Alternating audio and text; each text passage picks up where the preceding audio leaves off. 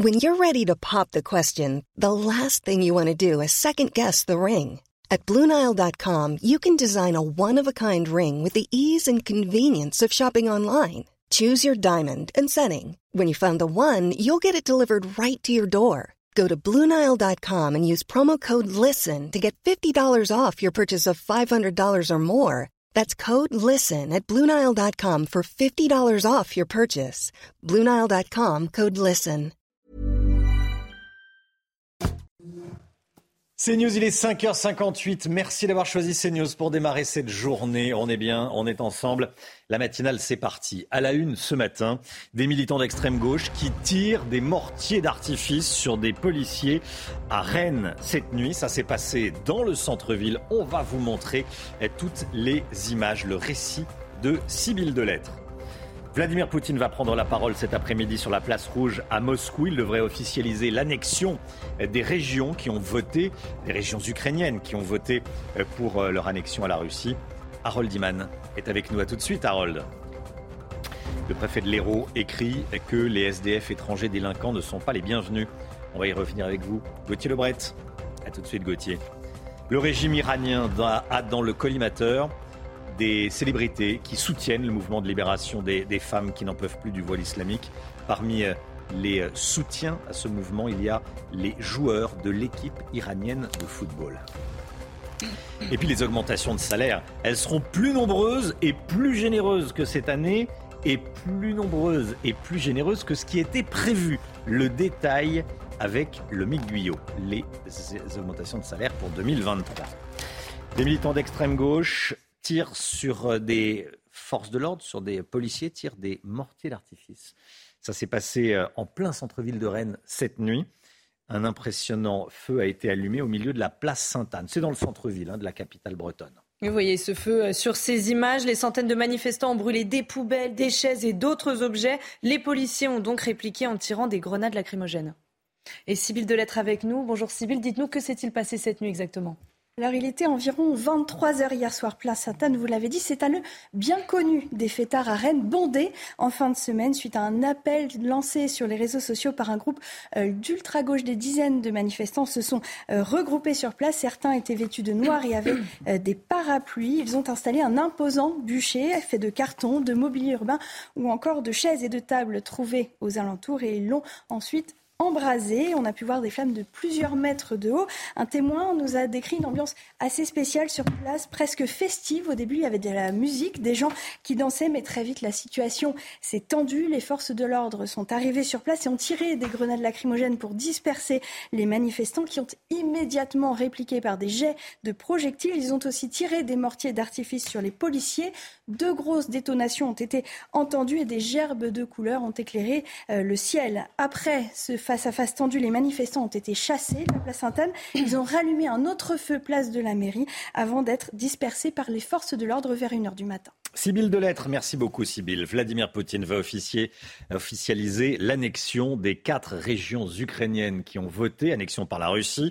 Vladimir Poutine qui va prendre la parole cet après-midi à 14h. Ce sera en direct sur CNews. Vous voyez ici des images des préparatifs. Il prendra la parole sur cette estrade, hein, Chana. Et le président russe a déjà reconnu l'indépendance de Zaporizhia et Kherson dans des décrets publiés hier soir. L'indépendance de Donetsk et de Lugansk avait déjà été reconnue en février dernier, ce qui avait alimenté les tensions entre Kiev et Moscou avant euh, le début de la guerre. Les États-Unis ne reconnaîtront jamais, jamais, jamais les référendums organisés par la Russie en Ukraine. C'est ce qu'a dit Joe Biden. Écoutez.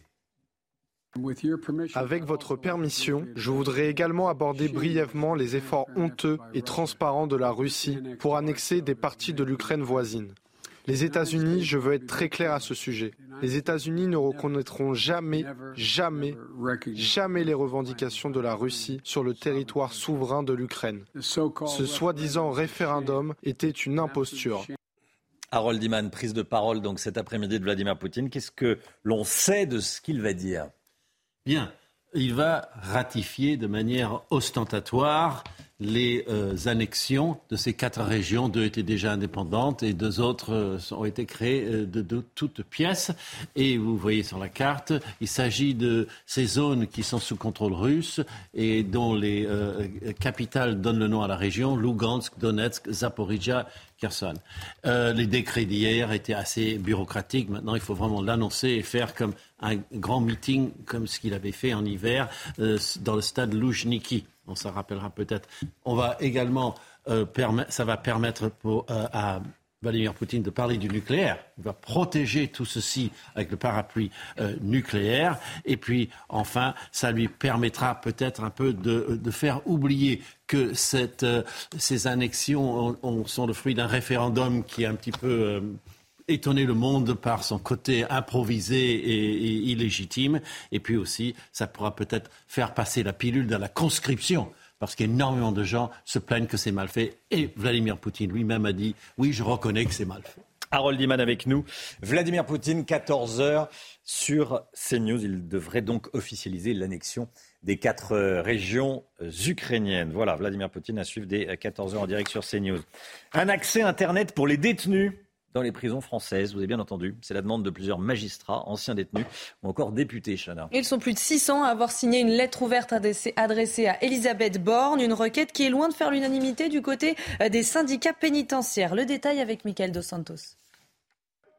À travers cette lettre ouverte, les signataires veulent que l'accès à Internet pour les détenus s'installe dans le débat public. Pour cet élu socialiste, le sujet est une priorité. Avoir un accès à Internet de manière euh, contrôlée, sécurisée, euh, non totale, euh, c'est une manière pour eux bah, de mieux se préparer à un retour à la vie civile. Comment voulez-vous, par exemple, faire une recherche active d'emploi pour le jour où vous sortez de la prison si vous n'avez même pas accès à Pôle Emploi?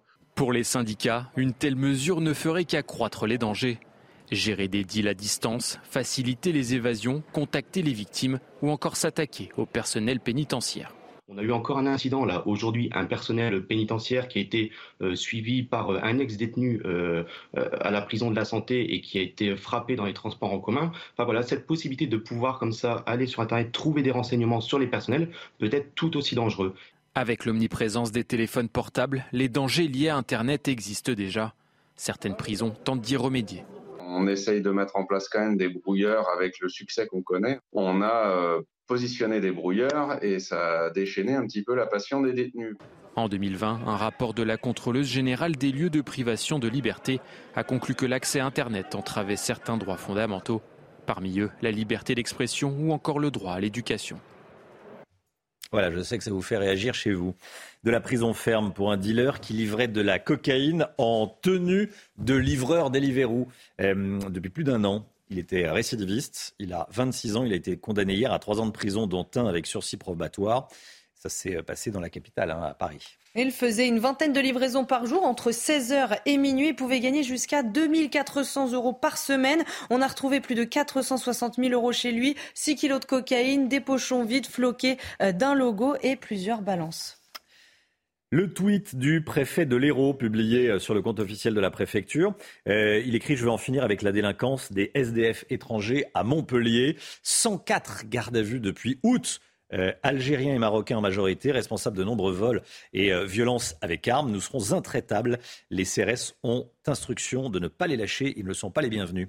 Gauthier Lebret, avec nous, le préfet a, supprimé son tweet? Oui, deux heures plus tard, il supprimait son tweet, Romain, effectivement. Information donc de nos confrères de, de France 3 qui rappelle Kug Moutou est surnommé le préfet bulldozer. Et là, c'est sûr, il n'a pas fait euh, dans la dentelle, vous l'avez rappelé. Il ciblait donc les SDF euh, étrangers délinquants, majoritairement euh, algériens et marocains. Et il termine son tweet par, par cette phrase Ils ne sont pas les bienvenus, car selon lui, responsables en grande partie des vols et violences avec armes à Montpellier. Alors, Hugues Moutou, quand il arrive justement à Montpellier, il fait de la sécurité l'une de ses priorités. Il fait notamment disparaître, c'est ce que rappellent nos confrères de France 3 Occitanie, eh bien les bidonvilles de, de la métropole. Alors ce tweet a évidemment provoqué de très vives réactions, à commencer par les associations en faveur euh, des migrants. Pour la Ligue des droits de l'homme de Montpellier, ces propos sont à la limite de l'indignité, comme s'il y avait une délinquance spécifique aux personnes étrangères et sans domicile fixe. Fin de citation. C'est le lien entre immigration et délinquance qui euh, fait débat. Gauthier, Gérald Darmanin euh, a fait ce lien cet été. Hein. Oui, alors il a fait ce lien au début de l'été, c'est vrai, avant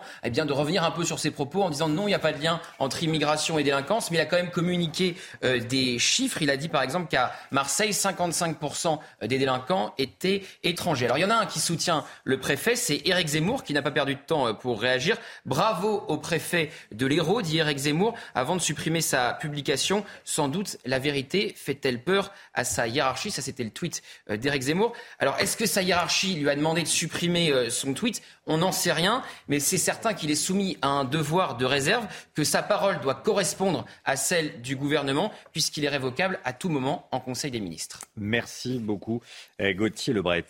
Au moins 12 morts en Floride, selon le dernier bilan après le passage de la tempête Yann. Cela pourrait être euh, l'ouragan le plus meurtrier de l'histoire de la Floride. Selon Joe Biden, les dégâts sont innombrables. Hein. Et les rues sont complètement inondées. Romain, on va voir des images euh, de sinistrés qui ont l'obligation de quitter leur domicile, évidemment. Ils le quittent en bateau, tellement les rues, regardez, sont euh, sous les eaux. Yann se dirige désormais vers la Caroline du Sud et du Nord et la Géorgie. C'est dans le sud des États-Unis. Des vents de 120 km/h ont encore soufflé cette nuit à certains endroits. Allez, le sport tout de suite avec une altercation au tournoi de tennis d'Orléans, vous allez voir. Les joueurs Corentin Moutet, le français Corentin Moutet, et euh, Adrien, Adrian Andreev en sont venus aux mains. Oui, c'est une scène surréaliste, Romain. Ça s'est passé à l'Open d'Orléans hier. Alors après avoir remporté le match en 3-7, le Bulgare aurait insulté le Français. On le voit même lui mettre un coup d'épaule. Et là, Corentin Moutet a tout de suite réagi en le poussant. Et vous voyez l'arbitre qui est obligé donc euh, d'intervenir pour les séparer. Oui, je crois que le, Bulgare l'a insulté. donc c'est vrai qu'il a dit hein, qu'il voulait pas se. Il l'a insulté, il lui met un coup d'épaule en plus. C'est vraiment la surenchère euh, d'Andreev. c'est ça. Alors qu'il avait gagné. Il l'a insulté pendant le match, donc euh, il, a, il, a, dit attendez, je n'ai hmm. pas envie de me j'ai pas envie de, m'excuser ensuite. Allez, bon, ça peut arriver, les esprits s'échauffent, faut, faut se calmer. Euh, en football, Christophe Galtier répond à Kylian Mbappé. Rappelez-vous, Kylian Mbappé s'était plaint de ne pas avoir suffisamment euh, de liberté au Paris Saint-Germain. L'attaquant disait ne servir que de pivot au sein du club. Son entraîneur, donc Christophe Galtier, lui a répondu. Écoutez. Il est ce seul point fixe en haut, vu les profils que nous avons et que j'ai à ma disposition. Euh, que quand il est euh, associé avec euh, en équipe de France et notamment son dernier rassemblement avec Olivier Giroud, il a quelqu'un sur qui il a, il peut trouver d'autres espaces et d'autres, il a d'autres déplacements possibles à faire parce qu'il a, il a un point de fixation qui s'appelle Olivier Giroud. Nous n'avons pas ce, profil-là de joueur. Et puis le mondial féminin de basket, la France a été battue par la Chine en quart de finale. Et les Bleus se sont inclinés 71 à 85. Fin de parcours donc pour l'équipe de France dans cette Coupe du Monde. C'est la sixième fois consécutive hein, que nos joueuses sont stoppées en quart de finale.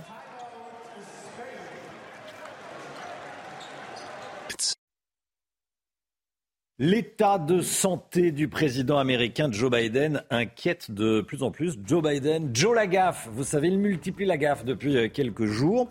Certains euh, s'inquiètent. On ira aux États-Unis dans un instant retrouver Fanny Chauvin. Restez bien avec nous sur CNews. A tout de suite.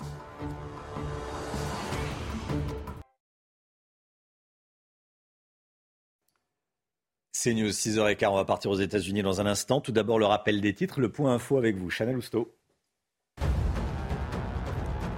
Des militants d'extrême gauche tirent des mortiers d'artifice sur les forces de l'ordre. C'est comme ça que ça se passe en plein centre-ville de Rennes. C'était euh, cette nuit. Un impressionnant feu a été allumé au milieu de la place Sainte-Anne. Les manifestants ont brûlé des poubelles, des chaises et d'autres objets. Les policiers ont répliqué en tirant des grenades lacrymogènes. Neymar vote Bolsonaro à deux jours de la présidentielle brésilienne dimanche. La superstar du foot publie une vidéo sur TikTok où il soutient le président sortant. Dans cette vidéo, il a fait allusion au 22, le numéro qu'il faut taper sur l'urne électronique pour voter Bolsonaro. Bolsonaro qui est en difficulté dans les sondages. On connaît maintenant le portrait du roi Charles III qui sera gravé sur les pièces de monnaie britannique. Vous les voyez sur ces images. Il apparaîtra sur les pièces de 5 livres et de 50 pence. Elles entreront en circulation dans les prochains mois, autour du mois de décembre. Sur ces pièces, on peut lire Roi Charles III, par la grâce de Dieu, défenseur de la foi. Merci Chana. Bon, Neymar se mouille, hein ah bah Il fait 2-2, 22. C'est pour soutenir Bolsonaro parce que euh, vote électronique et quand on appuie sur le 22, euh, c'est le, le vote pour, pour Bolsonaro.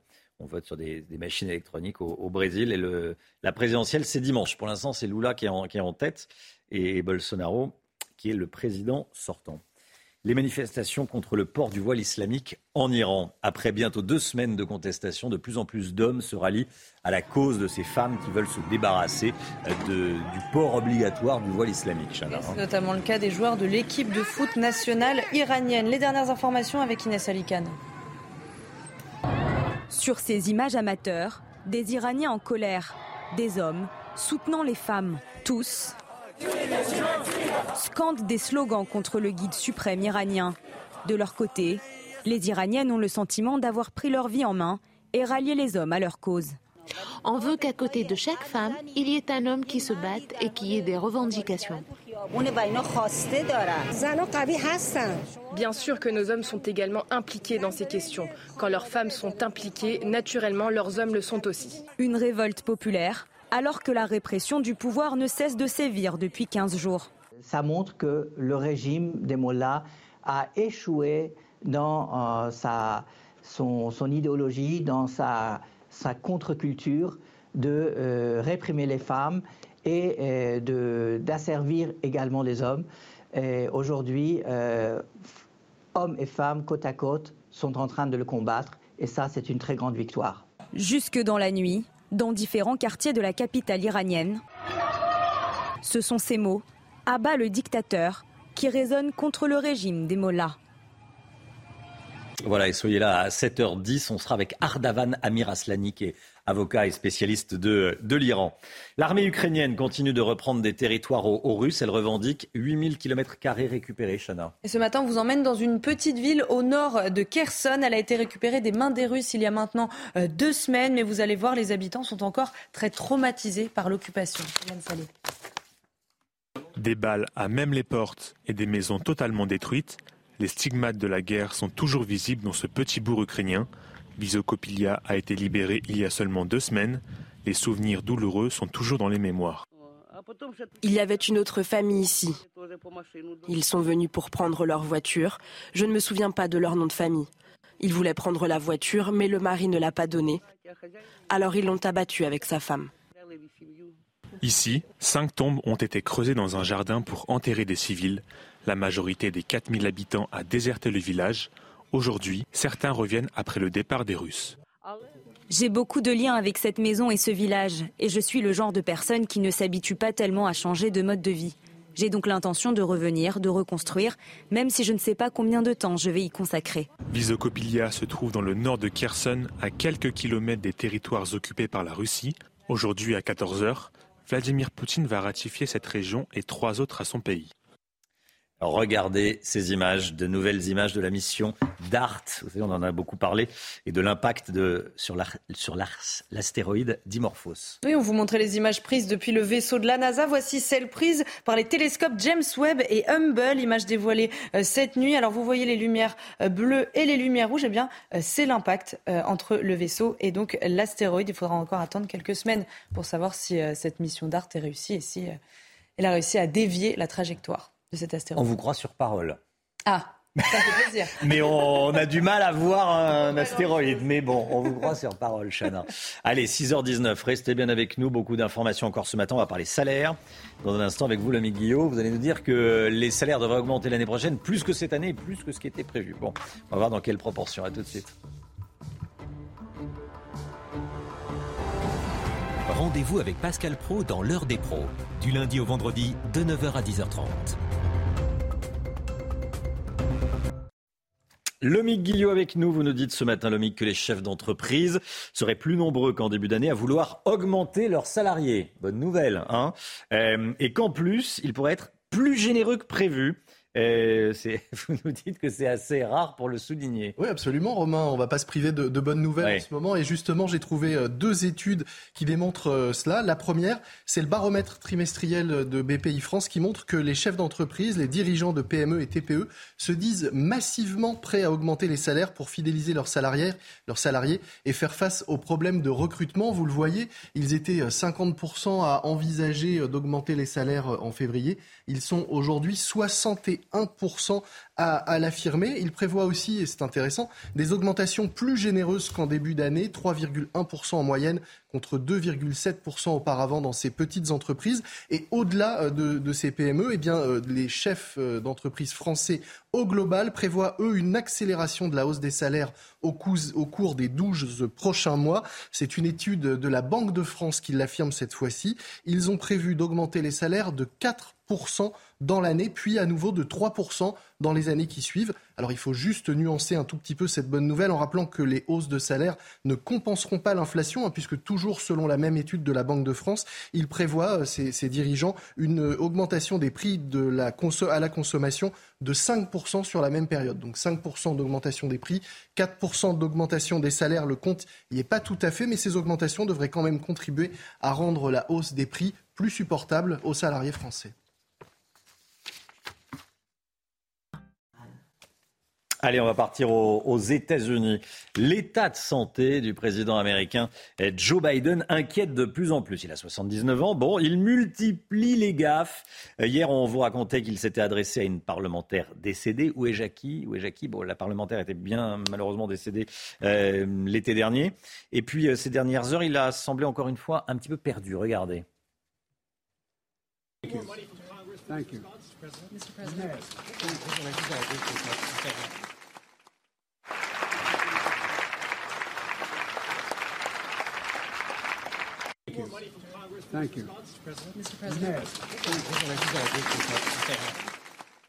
Voilà, il s'en va sans prononcer de discours. Fanny Chauvin en direct avec nous. Euh, Fanny, ça inquiète l'état de santé aux États-Unis, on en parle beaucoup Effectivement, il y a pas mal de réactions et ces gaffes ont stupéfié euh, la classe politique et bien sûr ses adversaires républicains s'en sont donnés à cœur joie pour se moquer euh, du président euh, sur les réseaux sociaux. La Maison Blanche a même dû réagir sans réellement convaincre. Ce qui rouvre effectivement hein, le lourd dossier de la santé mentale et physique du président Biden à 79 ans, bientôt 80 ans. Ces gaffes à répétition ces moments de gêne ou encore sa démarche ralentie ont de quoi inquiéter. Mais il faut dire qu'ici aux États-Unis, les Américains sont habitués. Les, euh, les bourdes hein, de Joe Biden font même partie du personnage. Le président américain se qualifie lui-même de machine à gaffe et les critiques hein, sur son âge euh, sont un thème euh, récurrent hein, depuis son élection sans qu'il y ait réellement de conséquences et même hein, à l'approche des élections de mi-terme début novembre, eh bien, on note aujourd'hui même un net rebond de la popularité du président américain ici aux États-Unis. Fanny Chauvin, en direct de New York. Merci beaucoup, euh, Fanny. Il est 6h27, le temps, Alexandra Blanc. Alexandra Blanc, vous nous emmenez en Seine-Maritime. Oui, on prend la direction de la Seine-Maritime où les conditions météo vont rester assez mitigées aujourd'hui avec quelques nuages, quelques éclaircies également et des températures toujours un petit peu fraîches pour la saison. Alors ce matin, on retrouve un temps très brumeux sur les trois quarts du pays, beaucoup de brouillard, beaucoup d'humidité dans les basses couches, un petit peu de neige également, notamment entre les Pyrénées et les Alpes et toujours un temps assez instable du côté de la Corse. Dans l'après-midi, après dissipation des brouillards, retour du soleil au nord comme au sud, excepté sur le nord-ouest avec l'arrivée d'une nouvelle perturbation. On retrouvera également un peu d'instabilité entre l'arrière-pays provençal et le nord de la Corse, et puis toujours du vent en Méditerranée avec le retour et surtout le maintien de la tramontane, notamment autour du golfe du Lion, neige au-delà de 2000 mètres d'altitude. Les températures, températures un petit peu fraîches ce matin, avec en moyenne 4 degrés à Reims ou encore à Nancy, seulement 11 degrés à Toulouse, et dans l'après-midi, on reste toujours en dessous des normales de saison, 18 degrés en moyenne pour le Pays Basque, 21 degrés à Bordeaux, 18 degrés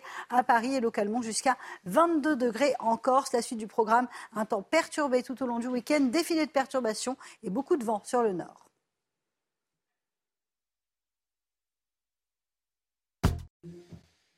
C'est News, il est 6h29. Bienvenue à tous. À la une ce matin, Vladimir Poutine qui va prendre la parole cet après-midi sur la place rouge à Moscou. Le président russe qui devrait officialiser l'annexion des régions qui ont voté pour euh, leur annexion à la Russie. On est avec Harold Iman avec nous sur ce plateau. A tout de suite, Harold. On va se pencher ce matin sur la gestion des migrants illégaux qui arrivent en France. Les camps se montent, sont évacués, puis se remontent. Les informations d'Amaury Bucco avec nous. À tout de suite, Amaury.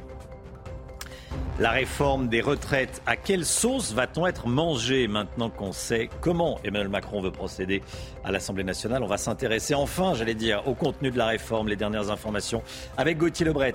A tout de suite, Gauthier. L'hiver arrive, les prix de l'énergie sont au plus haut, ça on le sait. Les professionnels de l'isolation des logements ne savent plus où donner de la tête. On a suivi une équipe. Et puis la star du football, Neymar, brésilien Neymar soutient dans une vidéo TikTok Jair Bolsonaro deux jours avant l'élection présidentielle brésilienne. Vous allez voir ça dans un instant. Vladimir Poutine va officialiser l'annexion des quatre régions ukrainiennes par la Russie. Aujourd'hui, il va prendre la parole cet après-midi à 14h depuis la place rouge. Discours à suivre en direct sur CNews. On va regarder euh, les images des, des, préparatifs sur la place rouge collée au, au Kremlin, euh, là où va s'installer, euh, là où va prendre la parole Vladimir Poutine, est en train d'être euh, installé. Voilà, il y, a, toute une, tout un baraquement qui est installé. C'est là qu'il va prendre la parole cet après-midi à 14h. le président russe a déjà reconnu l'indépendance de Zaporizhia et de Kherson dans des décrets publiés hier soir. Alors que va dire Vladimir Poutine Ce que l'on sait avec Quentin Gribel? Ce sont les derniers préparatifs avant le grand discours. À 14h, heure française cet après-midi, Vladimir Poutine prendra la parole. Après avoir reconnu hier l'indépendance des régions de Zaporizhia et de Kherson, le président russe va entériner officiellement l'annexion de ces deux régions, ainsi que celle de Donetsk et de Lugansk. Une journée de célébration du côté de Moscou donc, qui permettra également à Poutine de faire bonne figure devant les différents revers subis par la Russie depuis début septembre. Plus question d'évoquer une opération spéciale. Avec l'annexion de ces quatre régions, il en va maintenant de la défense de la nation. Et pour atteindre son but, le président russe semble prêt à tout.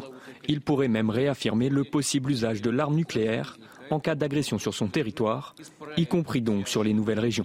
Mardi, c'est l'ex-président Dmitri Medvedev qui évoquait cette possibilité. L'Occident exige que la Russie retire sa main de son bouton nucléaire.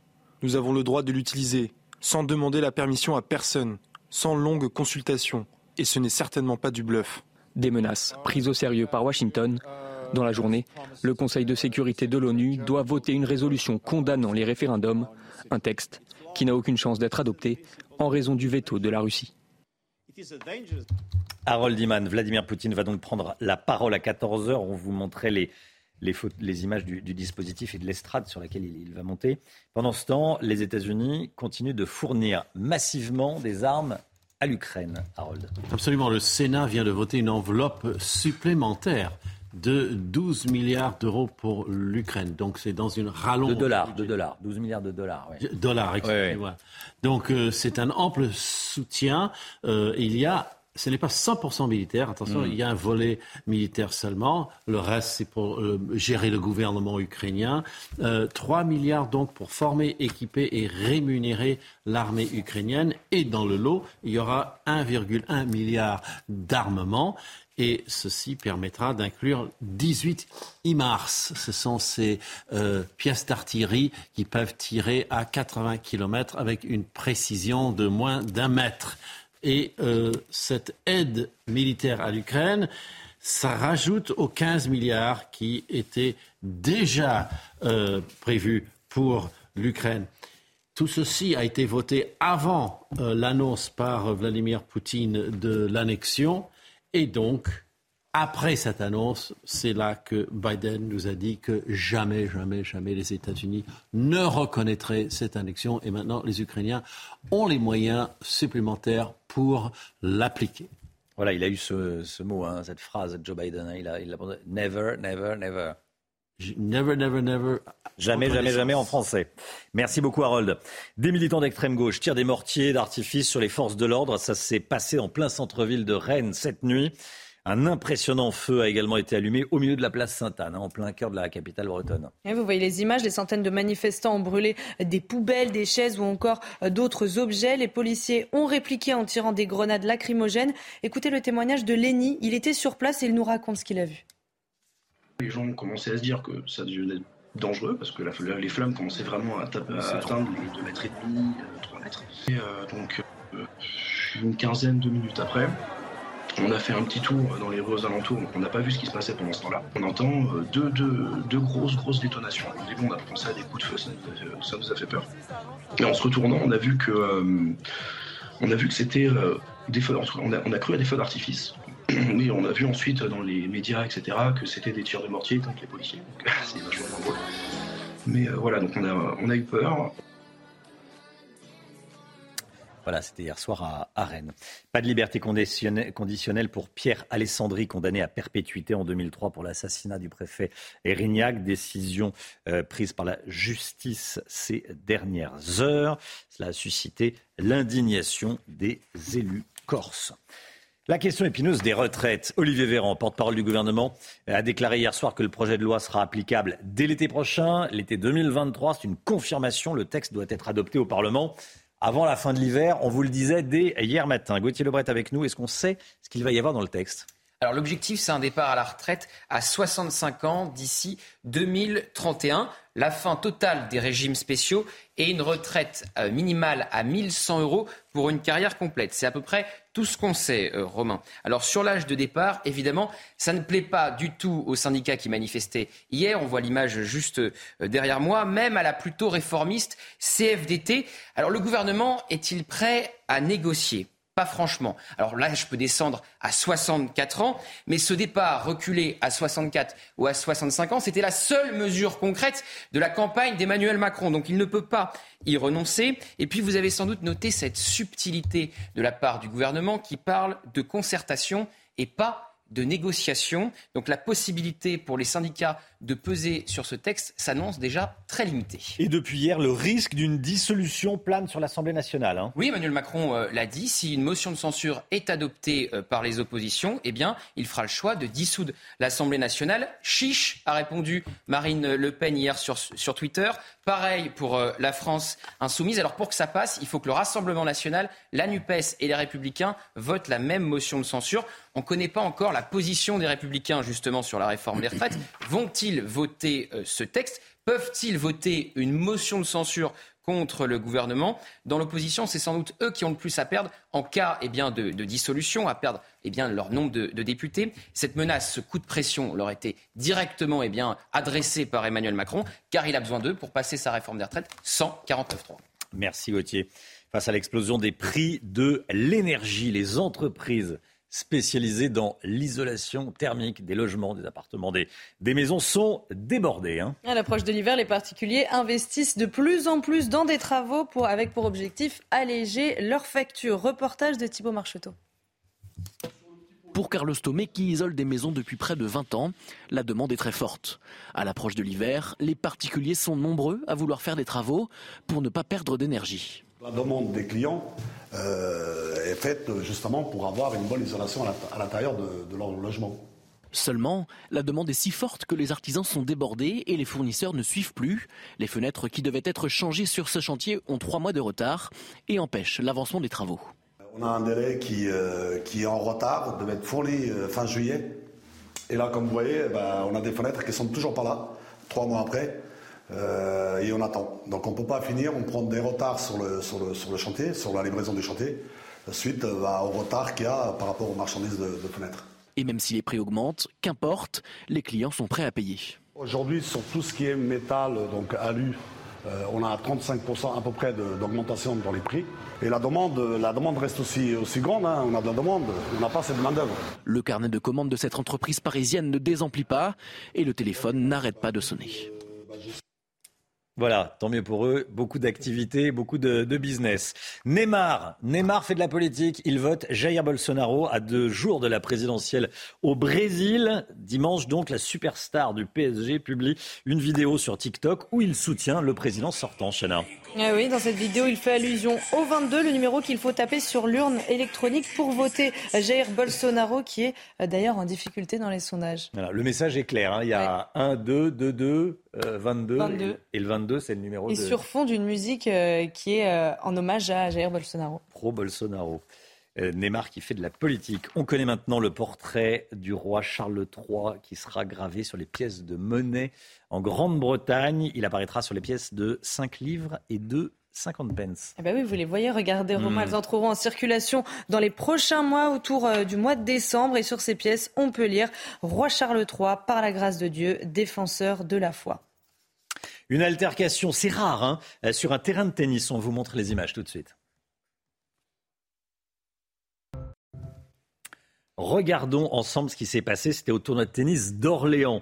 Les joueurs Corentin Moutet et Adrian Andreev en sont venus aux mains. Hein. Et pendant le match, le Bulgare aurait insulté le Français à deux reprises. Et après avoir remporté le match, on va le voir ensemble, il surenchère, vous allez voir, et lui met un coup d'épaule. Coup d'épaule donc à Corentin Moutet qui réagit euh, tout de suite en le poussant. Et puis euh, les esprits s'échauffent et l'arbitre est obligé donc euh, d'intervenir pour les séparer du football. Christophe Galtier répond à Kylian Mbappé. Rappelez-vous Kylian Mbappé qui s'était plaint de ne pas avoir suffisamment euh, de liberté au Paris Saint-Germain. Eh bien, euh, l'entraîneur Christophe Galtier lui a répondu. Écoutez.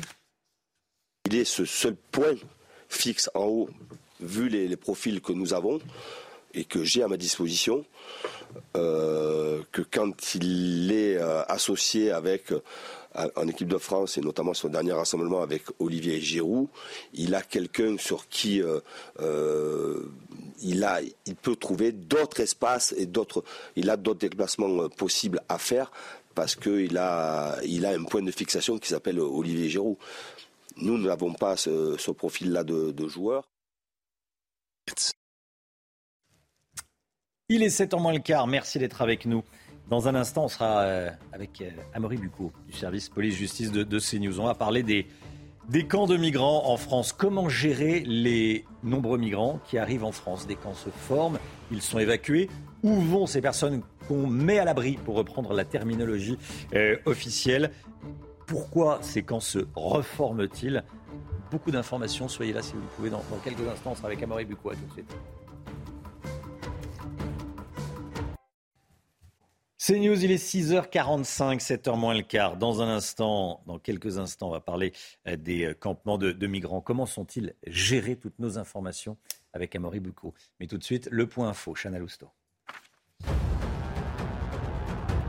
Vladimir Poutine va officialiser l'annexion des quatre régions ukrainiennes par la Russie. Il va prendre la parole cet après-midi à 14h depuis la place rouge à Moscou. Vous voyez les préparatifs sur ces images. Discours à suivre en direct sur CNews. Le président russe a déjà reconnu l'indépendance de Zaporizhia et de Kherson dans des décrets publiés hier soir. Des militants d'extrême gauche tirent des mortiers d'artifice sur les forces de l'ordre. Ça s'est passé cette nuit en plein centre-ville de Rennes. Un impressionnant feu a été allumé au milieu de la place Sainte-Anne. Les manifestants ont brûlé des poubelles, des chaises ou encore euh, d'autres objets. Les policiers ont répliqué en tirant des grenades lacrymogènes. Au moins 12 morts en Floride après le passage de la tempête Yann. Cela pourrait être l'ouragan le plus meurtrier de l'histoire de la Floride. Selon Joe Biden, les dégâts sont innombrables. Yann se dirige maintenant vers la Caroline du Sud et du Nord et la Géorgie dans le sud des États-Unis. Comment gérer tous les migrants qui arrivent en France? Un campement de 350 individus a été évacué cette semaine le long du canal de l'Ourcq dans le 19e arrondissement de la capitale. Il avait déjà été évacué par les forces de l'ordre, mais s'était reconstitué en quelques mois. Amaury Bucco avec nous, service police-justice de CNews. Bonjour Amaury. Euh, on va faire le point avec vous. Déjà, euh, combien y a-t-il de migrants dans les campements parisiens? Alors, les estimations hein, des associations, c'est 500 à 1000 migrants qui dorment chaque soir dans Paris. Alors, ce sont des familles, mais ce sont surtout euh, des jeunes hommes entre 20 et 30 ans. Euh, alors pourquoi sont-ils dans la rue? En fait, il y a 20 euh, 000 places d'hébergement d'urgence en Ile-de-France, mais ces, centres finalement sont saturés. Et donc ce surplus, bah, ce sont ces gens qui vivent dans la rue. alors on distingue aussi, hein, il faut noter deux types de camps hein, de, migrants. Il y a des camps spontanés, c'est-à-dire des migrants qui se regroupent euh, spontanément à un endroit, puis petit à petit qui grossissent parce qu'ils se, regroupent ensemble. Et puis il y a les camps provoqués. Alors là, c'est les associations en général qui prennent des migrants dispersés, qui les mettent tous à un même endroit, et le but étant de créer un trouble à l'ordre public suffisant pour que la préfecture s'en saisisse et mette à l'abri ces gens-là. Alors, où sont ces camps hein? On vous a fait une petite carte pour vous montrer. Donc, on voit très bien sur cette carte. Donc, ça, c'est les points de fixation. Alors, ça peut être 5, 10, 50 tentes. Mais alors, tout ça est très volatile. Alors, on vous a fait aussi cette seconde carte hein, pour vous montrer les, les différents camps qu'il y a eu dans Paris. Euh, et qui sont parfois maintenant qui ont disparu, mais qui peuvent se recomposer avec parfois 1000 personnes hein, qui se sont regroupées au même endroit. Jusqu'à 1000 personnes. Quelle est la stratégie de la préfecture pour faire face à ce phénomène? Alors, la préfecture, hein, depuis, euh, maintenant a les JO euh, en 2024, eh la préfecture veut à, tout prix que, les, que, Paris soit propre, que ce soit une ville, comment dire, une belle vitrine. Hein. Et donc, ils ont la préfecture a une stratégie de démantèlement régulier. Il y en a eu 15 depuis le début de l'année. Mais comme je vous le disais, les centres sont saturés et donc, ce qui se passe aujourd'hui, c'est qu'on ne peut plus mettre les gens en Ile-de-France et donc on les envoie, euh, les migrants hein, euh, qu'on évacue, on les envoie en province, euh, que ce soit à Rennes, à Bordeaux ou à Lyon, pour les mettre à l'abri. Alors, au-delà des tentes, est-ce qu'il y a d'autres formes d'habitation? Oui, alors ça, c'est un phénomène récent. Hein, c'est le phénomène des squats. Alors, ça ne se passe pas tellement à Paris, mais plutôt en Ile-de-France tout autour. Alors, on s'est déplacé, hein, vous allez voir euh, sur l'écran. On s'est, déplacé donc euh, hier à, Vitry-sur-Seine. Alors là, par exemple, à Vitry-sur-Seine, vous avez 300 personnes d'origine africaine qui étaient à la Villette et qui sont installées il y a un an et demi. C'est l'association Unité de migrants qui les a installés là dans des bureaux vides. C'est un, squat. Et alors, en face de ce camp de migrants, eh ben, de ce squat, vous avez euh, des Roms. Alors, vous avez un, terrain occupé par 200 Roms parce que c'est aussi un autre phénomène en Ile-de-France. Alors, les Roms, en général, c'est plutôt une population familiale. Eux, ils vont sur des terrains vides et puis se construisent leur propre maison. Et alors, il y a un dernier point que je voudrais aborder avec vous, Romain, c'est le cas des mineurs isolés. Alors, les mineurs isolés, ce sont aussi des migrants. Quand je parle des mineurs isolés, je parle de ceux qui sont délinquants et qui sont dans la rue. Ce n'est pas le cas de tous les mineurs isolés. Il y en a à peu près 300 en, France, et, enfin, pardon, en Ile-de-France et à Paris. Mmh. Alors, au départ, ils étaient à la Goutte d'Or, hein, dans le nord de Paris, et puis petit à petit, certains d'entre eux sont allés euh, au Trocadéro, dans les jardins, sur les grilles d'aération. Ils étaient notamment proches à ce moment-là des touristes, qui étaient des proies faciles pour eux, puis ils se sont déplacés ensuite, parce qu'ils ont été chassés se sont déplacés dans le 15e arrondissement. De là, ils ont été dispersés. maintenant, il y en a un peu partout autour de Paris. Euh, et alors, un policier nous disait que souvent, ils squattaient dans des petits locaux, des pavillons. Ils restent en bande à 3, 4 ou 5. Merci beaucoup à Maurice Bucco pour euh, cette enquête. Vous, reviendrez voilà, régulièrement dans la matinale les enquêtes euh, d'Amoris, service police justice de CNews. Restez bien avec nous. Beaucoup d'informations, évidemment. Dans un instant, on va parler euh, de ce que dit le préfet de l'Hérault. Je veux en finir avec la délinquance des SDF étrangers à Montpellier. 104 gardes à vue depuis août, donc depuis le mois dernier. Algériens et Marocains en majorité, responsables de nombreux vols et violences avec armes. Ils ne sont pas les bienvenus. C'est ce qu'écrit euh, le, préfet de l'Hérault, le préfet de l'Hérault qui lutte contre la délinquance. On va en parler avec vous, Gauthier Lebret. À tout de suite, Gauthier. Rendez-vous avec Jean-Marc Morandini dans Morandini Live du lundi au vendredi de 10h30 à midi. –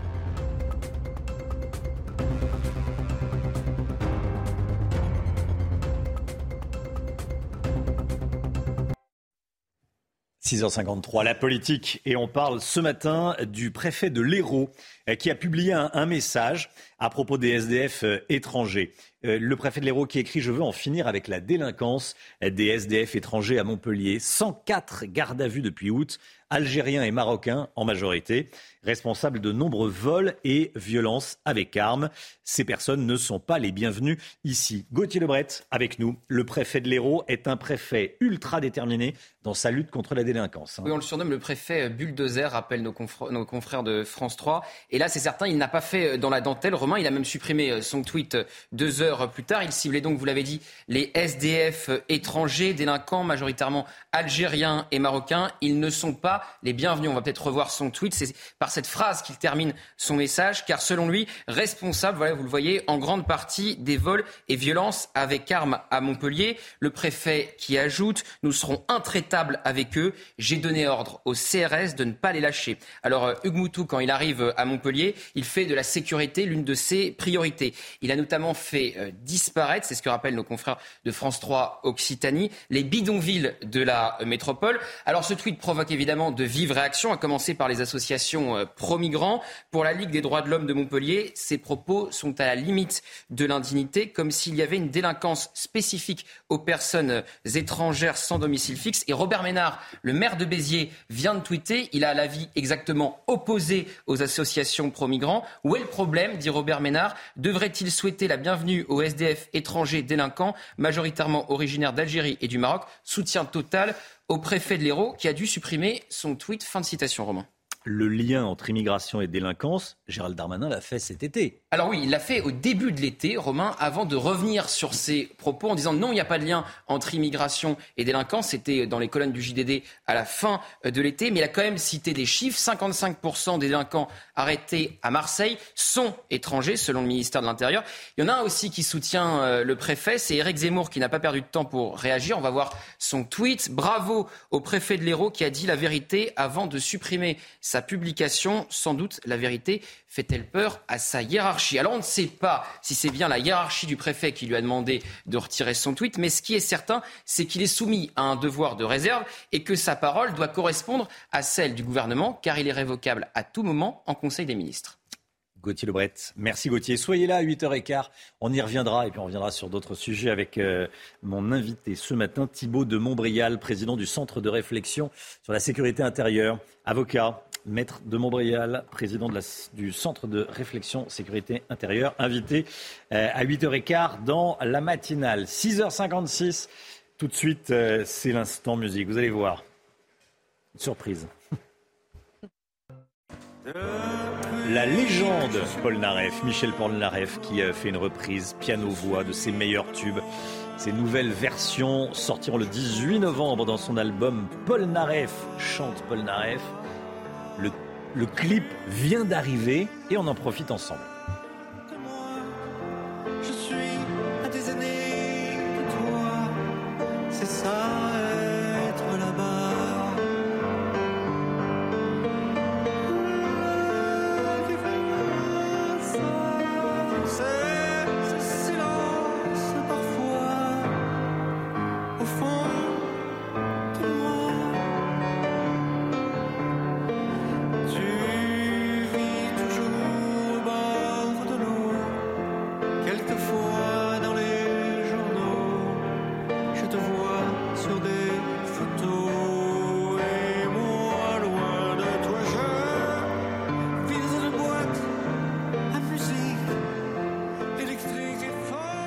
Magnifique, hein Magnifique, magnifique. Du Paul Naref, voilà.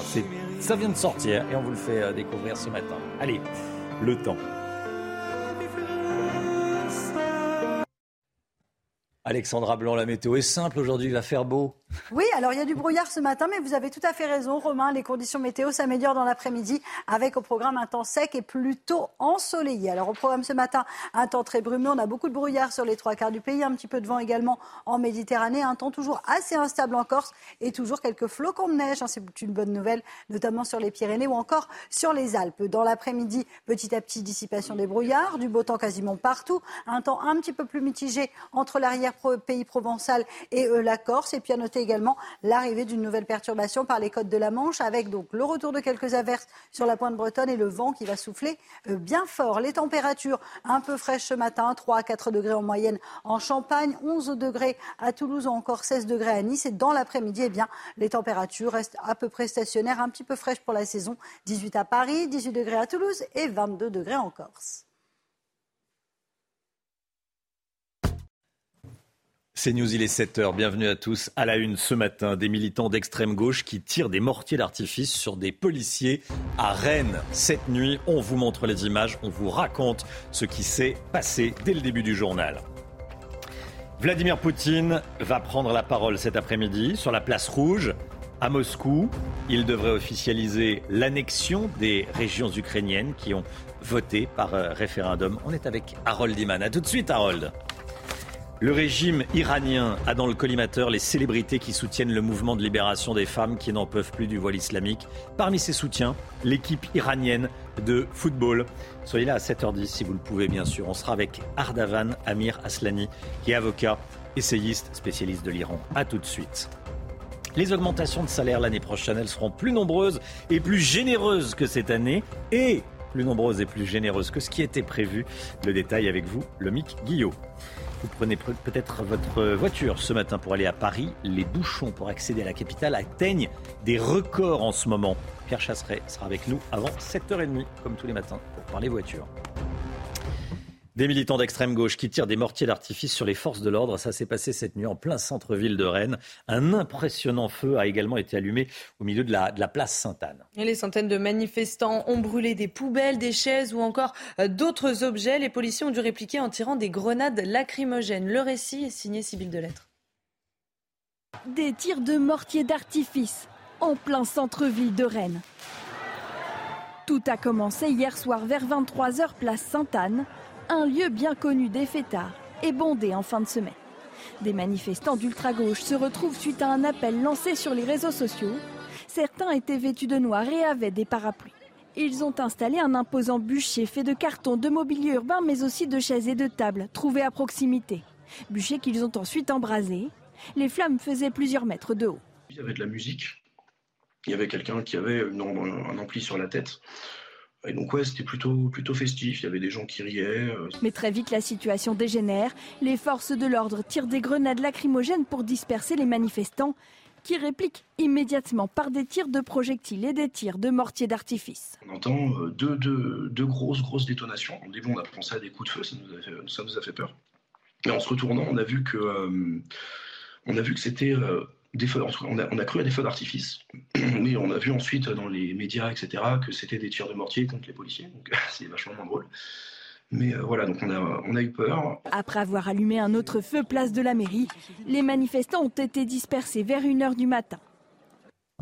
Vladimir Poutine va officialiser l'annexion des quatre régions ukrainiennes par la Russie. Il va prendre la parole cet après-midi à partir de 14h. On le vivra ensemble en direct sur CNews. Il va prendre la parole depuis la place rouge. On vous montre ce matin les images des préparatifs. On voit notamment l'estrade depuis laquelle Vladimir Poutine va s'exprimer. Le président russe a déjà reconnu l'indépendance de Zaporizhia et Kherson dans des euh, décrets publiés hier soir, hein, Chana. Oui, l'indépendance de Donetsk et de Lugansk avait été reconnue en février dernier, ce qui avait d'ailleurs alimenté les tensions entre euh, Kiev et Moscou juste avant le début de la guerre. Harold Iman avec nous, Vladimir Poutine qui va donc parler. Euh, Qu'est-ce qu'on sait de ce qu'il va dire? De ce qu'il va dire, ça va être un, un discours volumineux, c'est le, terme du, Kremlin. Euh, il va ratifier ostentatoirement l'annexion. Jusqu'à présent, il a euh, décrété l'indépendance de ces régions qui auront environ 24 heures pour voter leur rattachement, qui sera donc ratifié par la Douma euh, russe. Et ensuite, le président pourra euh, dire que ces zones, vous voyez, qui sont en euh, rose, euh, maintenant seront protégées par le parapluie nucléaire russe. Il le dira peut-être en mots, à, mots couverts. Et ceci alors même que les forces ukrainiennes avancent, vous voyez la tâche verte, et ils entrent dans la zone qui maintenant devrait être annexée, c'est-à-dire euh, Liman, cette ville-là, en haut à droite, qui va sans doute être encerclée entièrement. Et puis n'oublions pas que la ville de Zaporizhia, qui donne son nom à cette région de Zaporizhia, une des quatre régions, eh ben, elle n'a jamais été prise, et c'est 700 000 habitants. Donc euh, ce n'est pas vraiment quelque chose qui euh, répond à une volonté populaire des habitants de cette zone dont les deux tiers ont déjà fui. Harold Iman, merci Harold. Donc le discours de Vladimir Poutine sur CNews à partir de 14h. De la prison ferme pour un dealer qui livrait de la cocaïne en tenue de livreur de la marque Deliveroo notamment. Eh, depuis plus d'un an, il était récidiviste, il a 26 ans.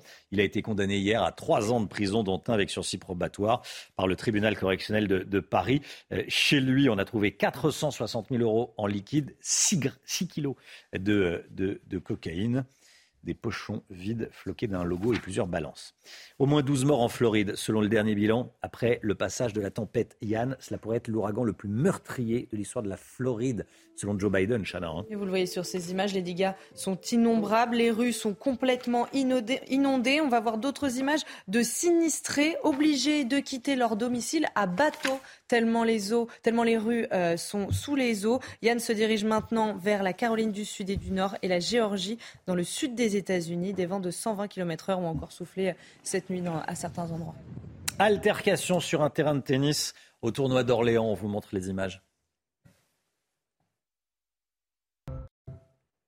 Les joueurs Corentin Moutet, le français Corentin Moutet, et le bulgare Adrian Andreev en sont venus aux mains euh, sur le sur le terrain du tournoi d'Orléans. C'est une scène surréaliste. Romain, pendant le match, le Bulgare aurait insulté le Français à deux reprises et après avoir remporté le match, il surenchérit, vous allez le voir, et met un coup d'épaule à Corentin Moutet. Le Français réagit euh, tout de suite, vous le voyez, et euh, l'arbitre est obligé de euh, s'interposer. Bon, ces deux-là partiront pas en vacances ensemble. Non, c'est pas prévu. A priori. en tout cas, pas dans un avenir proche. Bon, se disent, bah, très fair play, hein, on peut s'agacer un petit peu, mais on.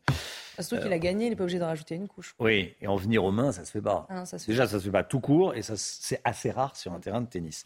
Euh, Christophe Galtier, l'entraîneur du PSG, répond à Mbappé. Et Kylian Mbappé qui s'était plaint de ne pas avoir suffisamment de liberté au Paris Saint-Germain. L'attaquant disait ne servir que de pivot au sein du club. Eh bien, écoutez la réponse de Christophe Galtier.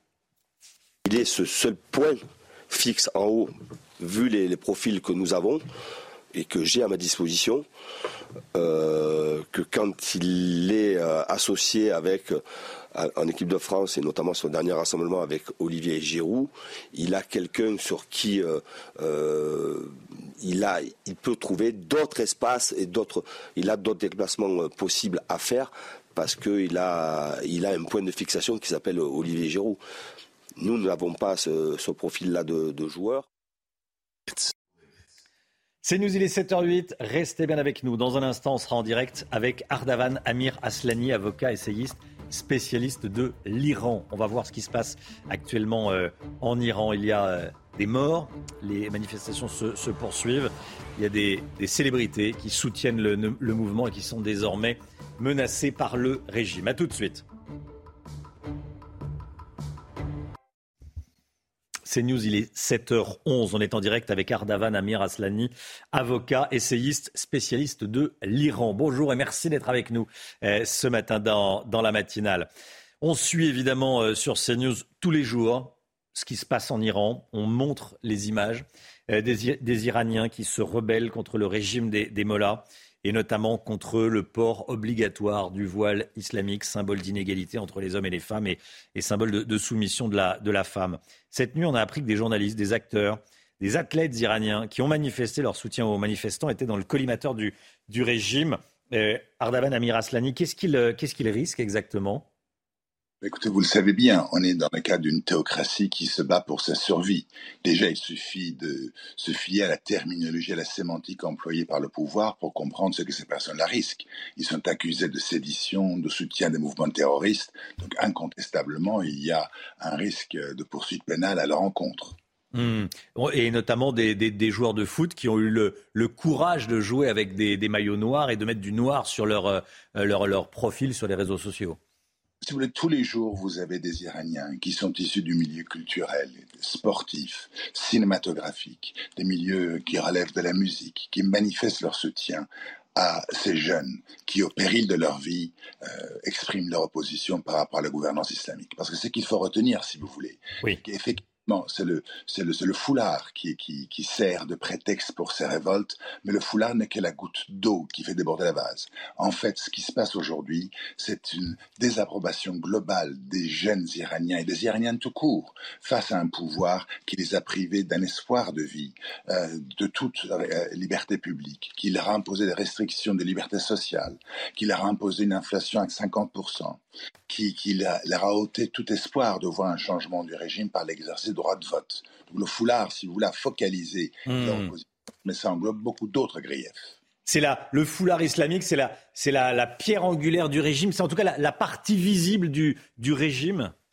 Si vous voulez, aujourd'hui, ce qui fait que ces révoltes-là sont particulières, contrairement aux révoltes 2009 à l'encontre des élections présidentielles qui ont vu Ahmadinejad se faire élire de manière contestée, c'est que l'Iran aujourd'hui connaît un ensemble de crises.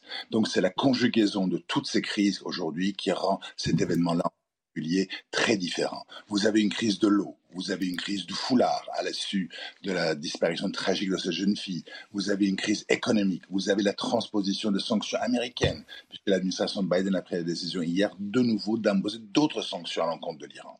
Vous avez des, des, des, des, crises de toutes sortes, le chômage, l'inflation, et c'est cette affaire tragique, abominable de la disparition de jeunes femmes qui a entraîner ce mouvement de foule de dizaines de milliers de jeunes dans les rues. Parce qu'il faut comprendre, si vous mmh. voulez, Et on ne peut pas comprendre la question iranienne si on n'appréhende pas la sociologie de ce pays.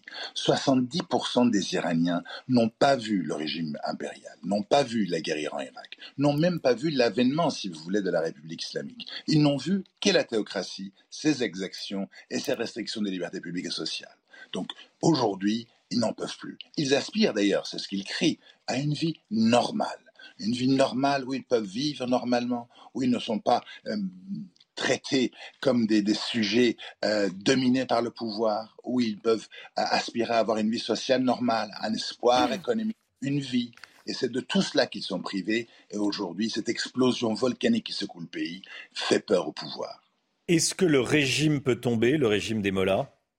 Je vais vous parler aujourd'hui d'un pouvoir qui est en place depuis 44 ans, qui est armé et surtout qui n'a pas de solution de sortie. Si vous voulez, à l'époque euh, impériale, le Shah d'Iran avec ses élites était le bienvenu partout dans le monde et pouvait retrouver leur compte en banque en Suisse et vivre une vie normale en Occident. Où vont aller les mollahs? Où vont aller les dignitaires du régime? Nulle part. En fait, aujourd'hui, il ne peut pas y avoir de transition à moins qu'il y ait une sorte de d'entente avec ceux qui dirigent le pays. Autrement, on va droit devant, la, devant une guerre civile. Merci beaucoup. Merci beaucoup Ardavan Amir Aslani d'avoir été en direct avec nous ce matin dans, la matinale CNews. Et on va suivre tous les jours. On vous montre euh, ce qui se passe en, Iran et on suit cette, cette protestation, cette révolte des, euh, des Iraniens. Merci beaucoup d'avoir été en direct avec Merci nous. À vous. Bonne journée à vous. 7h16, le point info. Tout de suite, Chanel Housteau. Des militants d'extrême gauche tirent des mortiers d'artifice sur les forces de l'ordre. Ça s'est passé cette nuit en plein centre-ville de Rennes. Un impressionnant feu a été allumé au milieu de la place Sainte-Anne. Les manifestants ont brûlé des poubelles, des chaises et d'autres objets. Les policiers ont dû répliquer en tirant des grenades lacrymogènes. Neymar vote Bolsonaro à deux jours de la présidentielle brésilienne dimanche. Donc la superstar du foot publie une vidéo sur TikTok où il soutient le président sortant. Dans cette vidéo, il fait allusion au 22, le numéro qu'il faut taper sur l'urne électronique pour voter Jair Bolsonaro, qui est d'ailleurs en difficulté dans les sondages. On connaît maintenant le portrait du roi Charles III qui sera gravé sur les pièces de monnaie britannique. Vous les voyez sur ces images. Il apparaîtra sur les pièces de 5 livres et de 50 pence. Elles entreront en circulation dans les prochains mois autour euh, du mois de décembre. Sur ces pièces, on peut lire Roi Charles III, par la grâce de Dieu, défenseur de la foi. Voilà, Neymar qui fait de la, de la politique avec le 2-2, euh, le 2-2, donc le, le 22, qui est, qui est le numéro, hein, ce que vous Oui, disiez. pour hein, voter Bolsonaro. pour voter Bolsonaro sur les machines électroniques dimanche présidentiel au, Brésil. L'état de santé du président américain inquiète de plus en plus. L'état de santé mental, plus précisément, à 79 ans. Joe Biden multiplie les gaffes. Hier, on vous racontait qu'il s'était adressé à une Jackie, une parlementaire dé- décédée euh, en plein euh, décédée l'été dernier. Euh, il disait où est Jackie, où est Jackie? Bon, euh, malheureusement, la parlementaire était, décédée. Regardez ce qui s'est passé hier, pendant sa prise de parole euh, au sujet de l'ouragan Yann. Il a quitté le, pupitre devant lequel il devait procéder. On va regarder les images. Il a quitté le pupitre, voilà.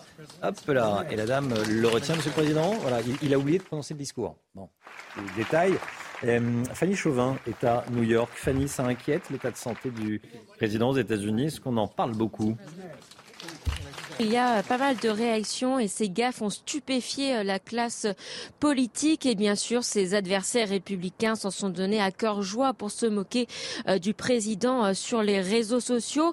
La Maison Blanche a même dû réagir sans réellement convaincre. Ce qui rouvre effectivement hein, le lourd dossier de la santé mentale et physique du président Biden à 79 ans, bientôt 80 ans, ses gaffes à répétition, ses moments de gêne ou encore sa démarche ralentie ont de quoi inquiéter. Mais il faut dire qu'ici aux États-Unis, les Américains sont habitués.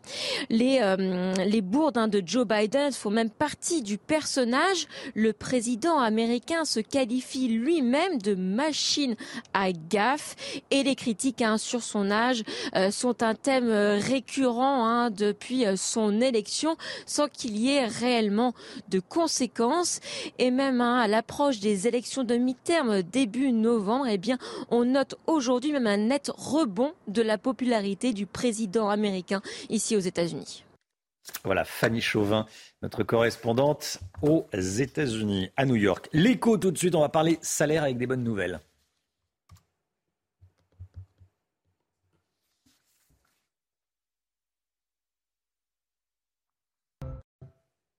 Le Guillot, vous nous dites ce matin que les chefs d'entreprise seraient plus nombreux qu'en début d'année à vouloir augmenter leurs salariés et qu'en plus ils pourraient être plus généreux que prévu. Expliquez-nous. Absolument, Romain, on ne va pas se priver de, bonnes nouvelles en ce moment. La première, c'est le baromètre BPI France qui nous la donne et qui montre que les dirigeants de PME et TPE sont massivement prêts à augmenter les salaires pour fidéliser leurs salariés et faire face aux problèmes de recrutement. Alors, vous le voyez, ils étaient 50% à penser augmenter les salaires en début d'année, puis 55% au printemps. Ils sont désormais 61% à dire qu'ils vont augmenter leurs salariés. Ils prévoient en plus des augmentations plus généreuses qu'auparavant. Ils étaient partis sur une base de 2,7%. Là, ce sera plus de 3%, 3,1% d'augmentation dans les PME et TPE.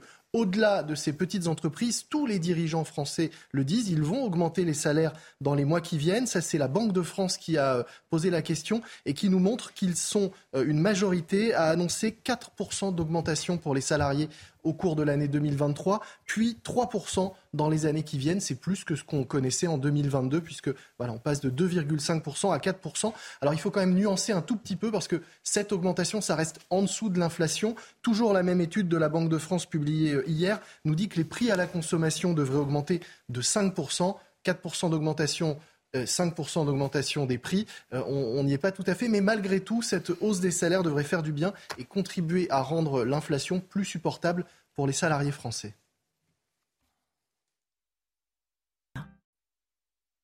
C'est News, il est 7h21. Pierre Chasseret nous a rejoint. Bonjour Pierre. Bonjour Romain. Délégué général de 40 millions d'automobilistes, comme tous les matins, on parle voiture. On est la seule matinale qui parle de voiture tous les matins, c'est important.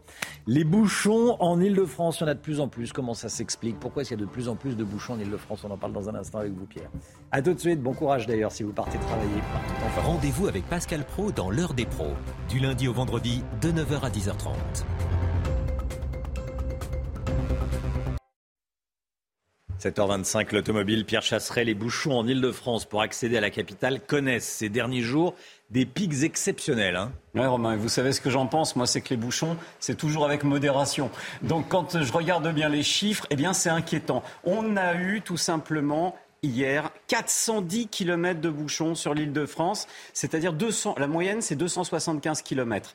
On a eu en soirée 345 km de bouchons alors que la moyenne est à 265 km. Je vous laisse observer les courbes. La normale, c'est la ligne qu'on voit euh, en bas et nous on était sur le petit graphique avec cette ligne tracée en noir. Vous voyez bien qu'on monte très haut dans les bouchons. Ce n'est pas acceptable. Pourquoi? Parce que c'est la moitié, quasiment le matin, la moitié des bouchons recensés pendant les grands week-ends de départ en vacances d'été. Et ah on oui. a ça que sur une région, l'Île-de-France. Ça, ça commence à faire beaucoup. Comment ça s'explique? Comment expliquer ces kilomètres de bouchons records? Alors déjà, il y a le report des usagers des transports en commun qui les trouvent euh, pas suffisamment sûrs, bondés, avec des délais trop longs et qui se reportent vers les véhicules. Il y a aussi Là, les travaux en Ile-de-France, notamment sur Paris. Je suis allé regarder le site de la ville de Paris, 6 à 7 000 zones de travaux. Franchement, regardez, le, le- ça c'est la carte des travaux dans Paris. Moi, j'ai une suggestion, on pourrait faire un gros point. Comme ça, au moins, ce serait peut-être beaucoup plus visible.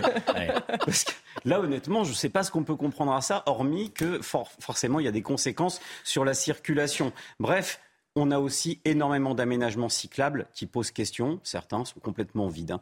Vous pensez à quel axe de circulation, par exemple Bah, Je vous emmène faire un petit tour sur les voies sur berge, notamment. Le long de la Seine, hein, ouais, ouais. Superbe axe de circulation. Regardez, j'étais dans ma voiture, dans les bouchons, un petit peu comme tout le monde.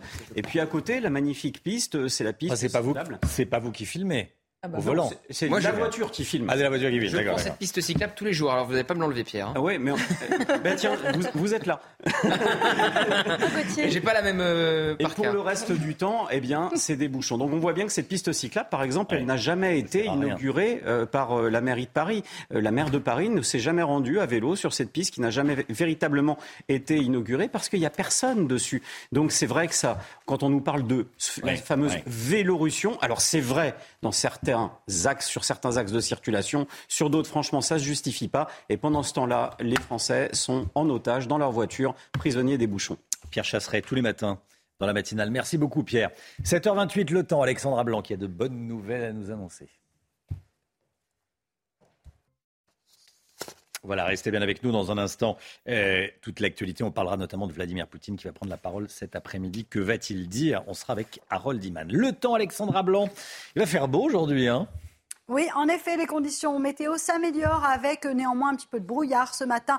Hier, le temps était assez nuageux, hein, notamment euh, du côté de Saint-Maurice dans le Puy-de-Dôme. Mais là, on va retrouver des conditions météo agréables. Aujourd'hui, alors ce matin, beaucoup, beaucoup de brouillard sur les trois quarts euh, du pays. On retrouve également du vent en Méditerranée. Puis regardez, toujours un petit peu de neige, notamment sur les Alpes du Nord ou encore en allant vers les Pyrénées. Dans l'après-midi, dissipation des brouillards. Et donc, conséquence, on va retrouver un temps sec et plutôt ensoleillé partout. Alors, petit bémol néanmoins sur la pointe bretonne avec l'arrivée d'une nouvelle perturbation assez active au programme de la pluie en Bretagne, mais également euh, de bonnes rafales de vent. Et puis on retrouve également un temps assez instable entre les Alpes du Sud et le nord de la Corse. Un petit peu de neige toujours en montagne. Les températures ce matin un peu plus fraîches, 3 à 4 degrés en Champagne ou encore 7 degrés pour le Pays Basque. Et dans l'après-midi, les températures restent un petit peu fraîches pour la saison. 18 degrés à Paris, 15 degrés à Besançon. Vous aurez 16 degrés à Clermont-Ferrand, tout comme du côté de Lyon. La suite du programme, défilé de perturbations euh, cette semaine avec donc du mauvais temps samedi et dimanche.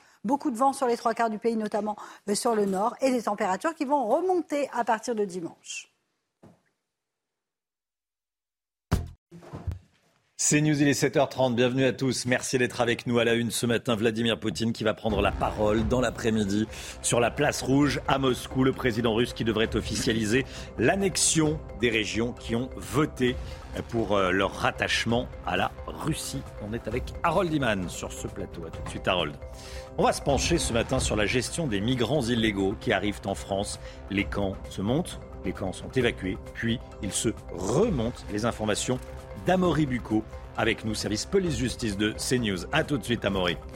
La réforme des retraites, à quelle sauce va-t-on être mangé Maintenant qu'on sait comment Emmanuel Macron veut procéder à l'Assemblée nationale, on va s'intéresser enfin, j'allais dire, au contenu de la réforme. Les dernières informations avec Gauthier Lebret.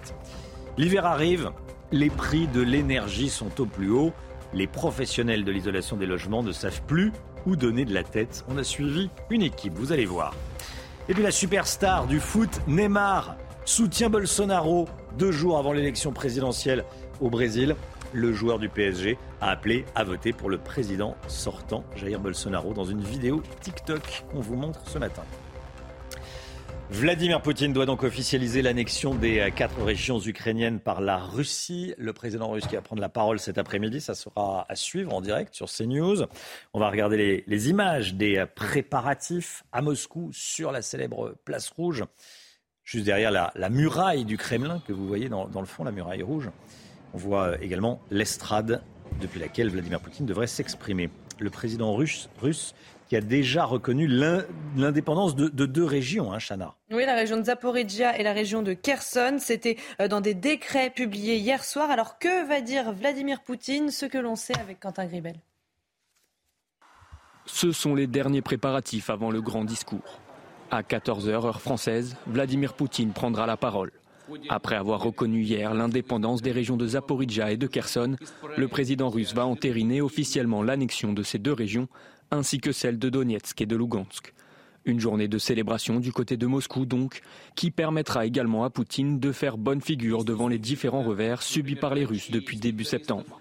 Plus question d'évoquer une opération spéciale. Avec l'annexion de ces quatre régions, il en va maintenant de la défense de la nation. Et pour atteindre son but, le président russe semble prêt à tout. Il pourrait même réaffirmer le possible usage de l'arme nucléaire en cas d'agression sur son territoire, y compris sur les nouvelles régions.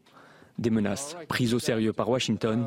Dans la journée, le Conseil de sécurité de l'ONU doit voter une résolution condamnant ces référendums, un texte qui n'a aucune chance d'être adopté en raison du veto de la Russie. Harold Vladimir Poutine va donc prendre la parole à 14h. L'autre grosse information, elle nous vient des États-Unis. Les États-Unis qui continuent de fournir massivement des armes à l'Ukraine. Hein Absolument. Le Sénat a voté une enveloppe supplémentaire de 12 milliards de dollars pour l'Ukraine. C'est une rallonge budgétaire. Alors, euh, il y a un volet militaire très précis. Ce n'est pas 100% militaire tout cela.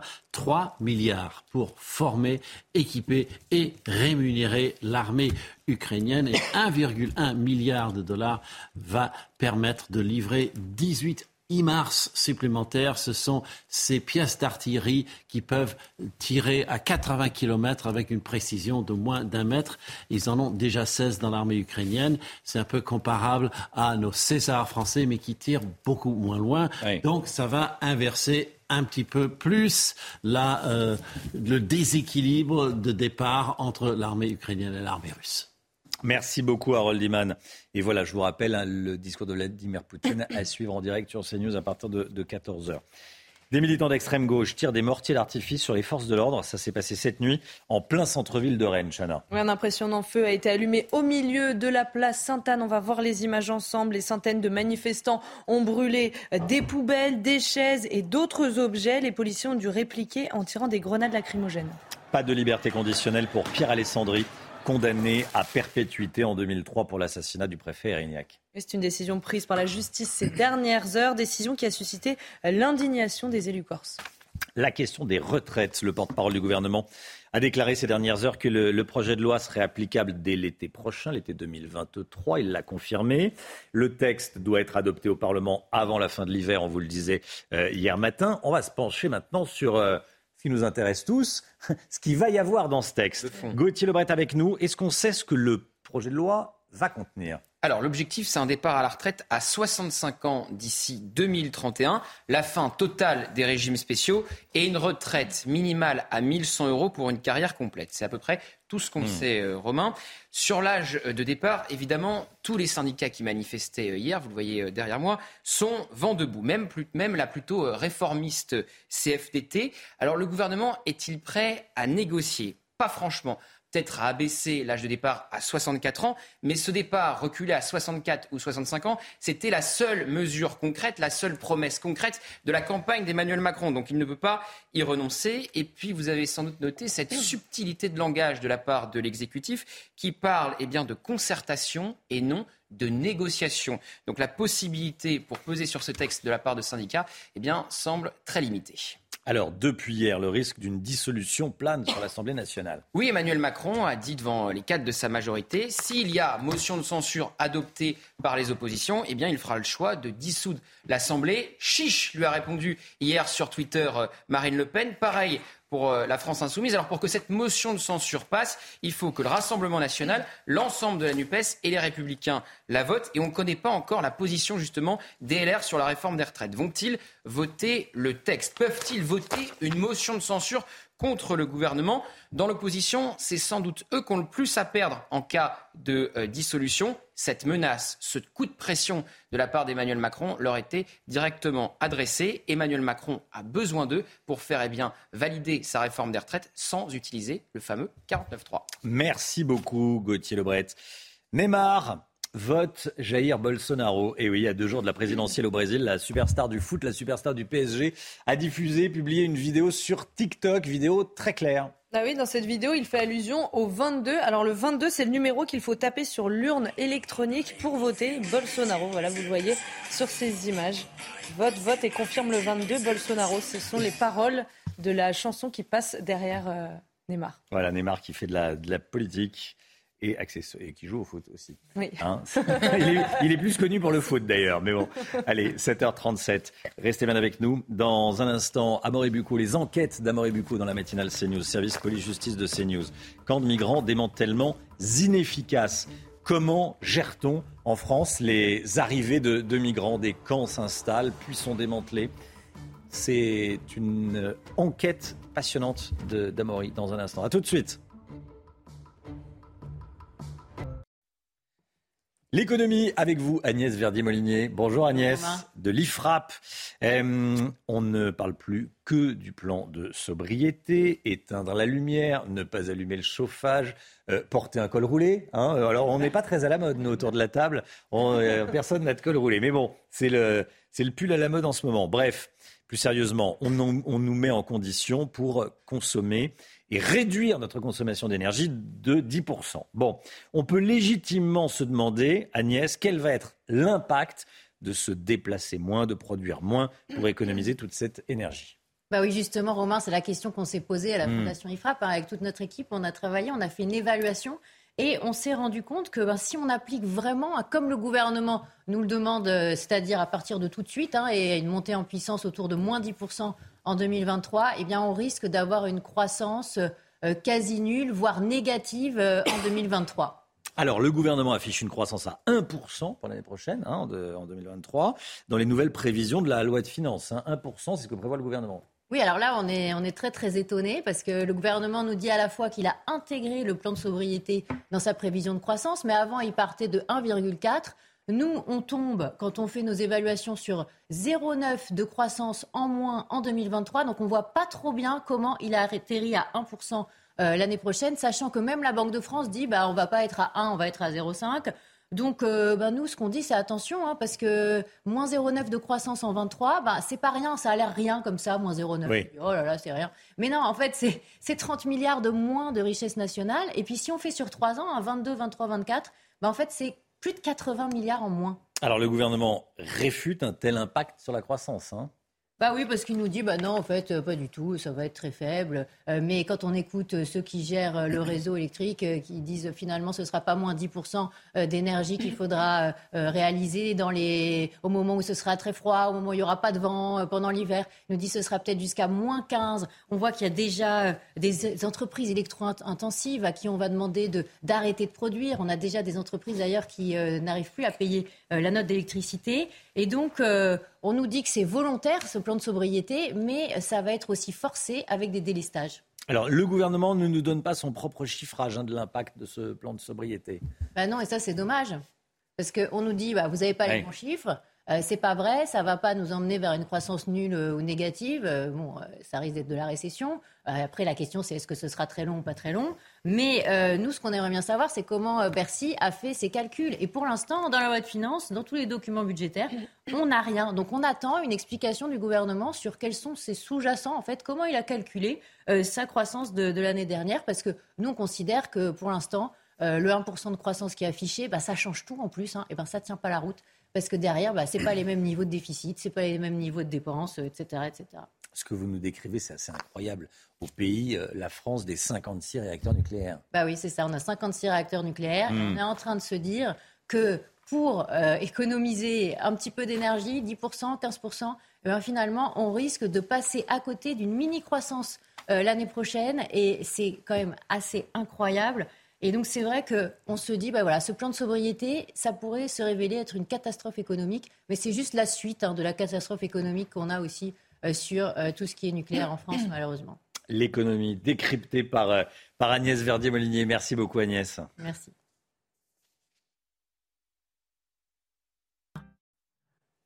C'est News, il est 8h moins le quart. Bienvenue à tous. On va parler dans un instant des campements de, migrants, l'enquête d'Amaury Bucco du service police-justice de CNews. Mais tout d'abord, le point info, Chana Lousteau.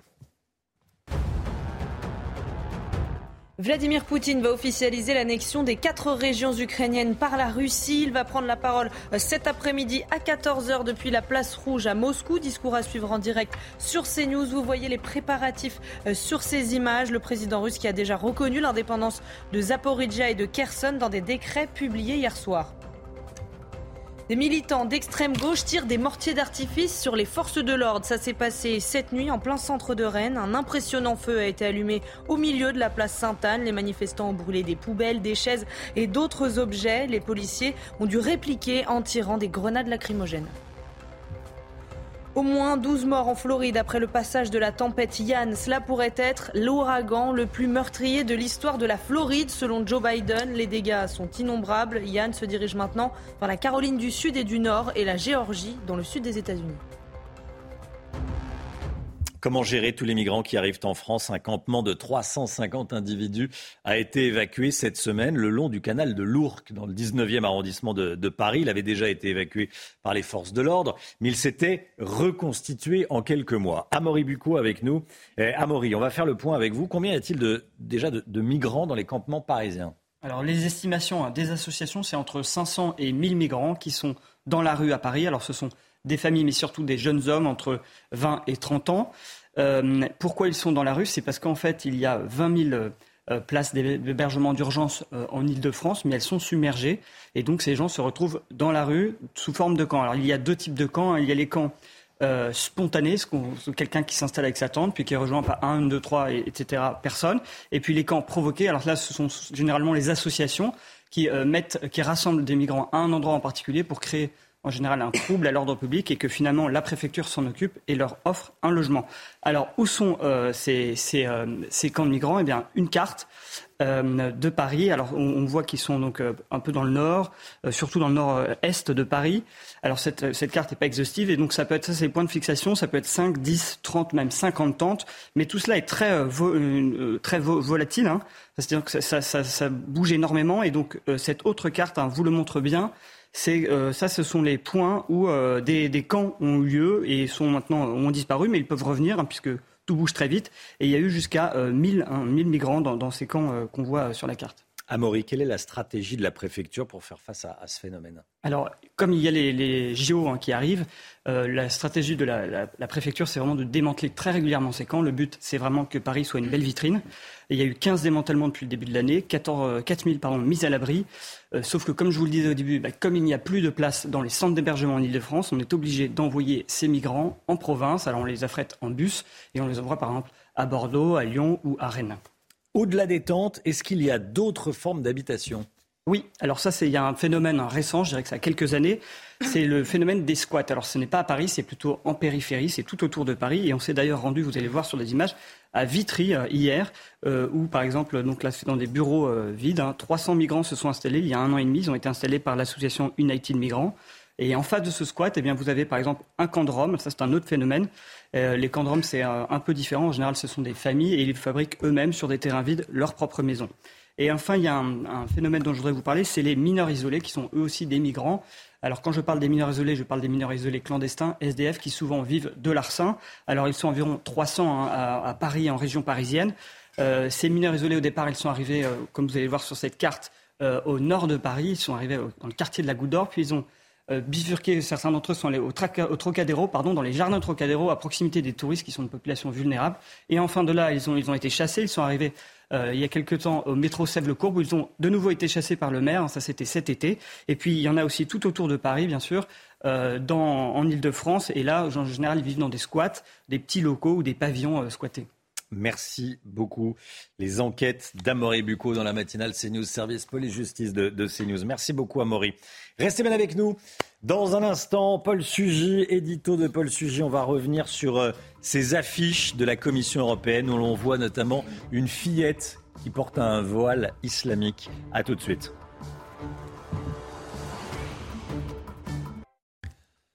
C'est News 7h53. Paul Sugy avec nous. Bonjour Paul. Bonjour Romain.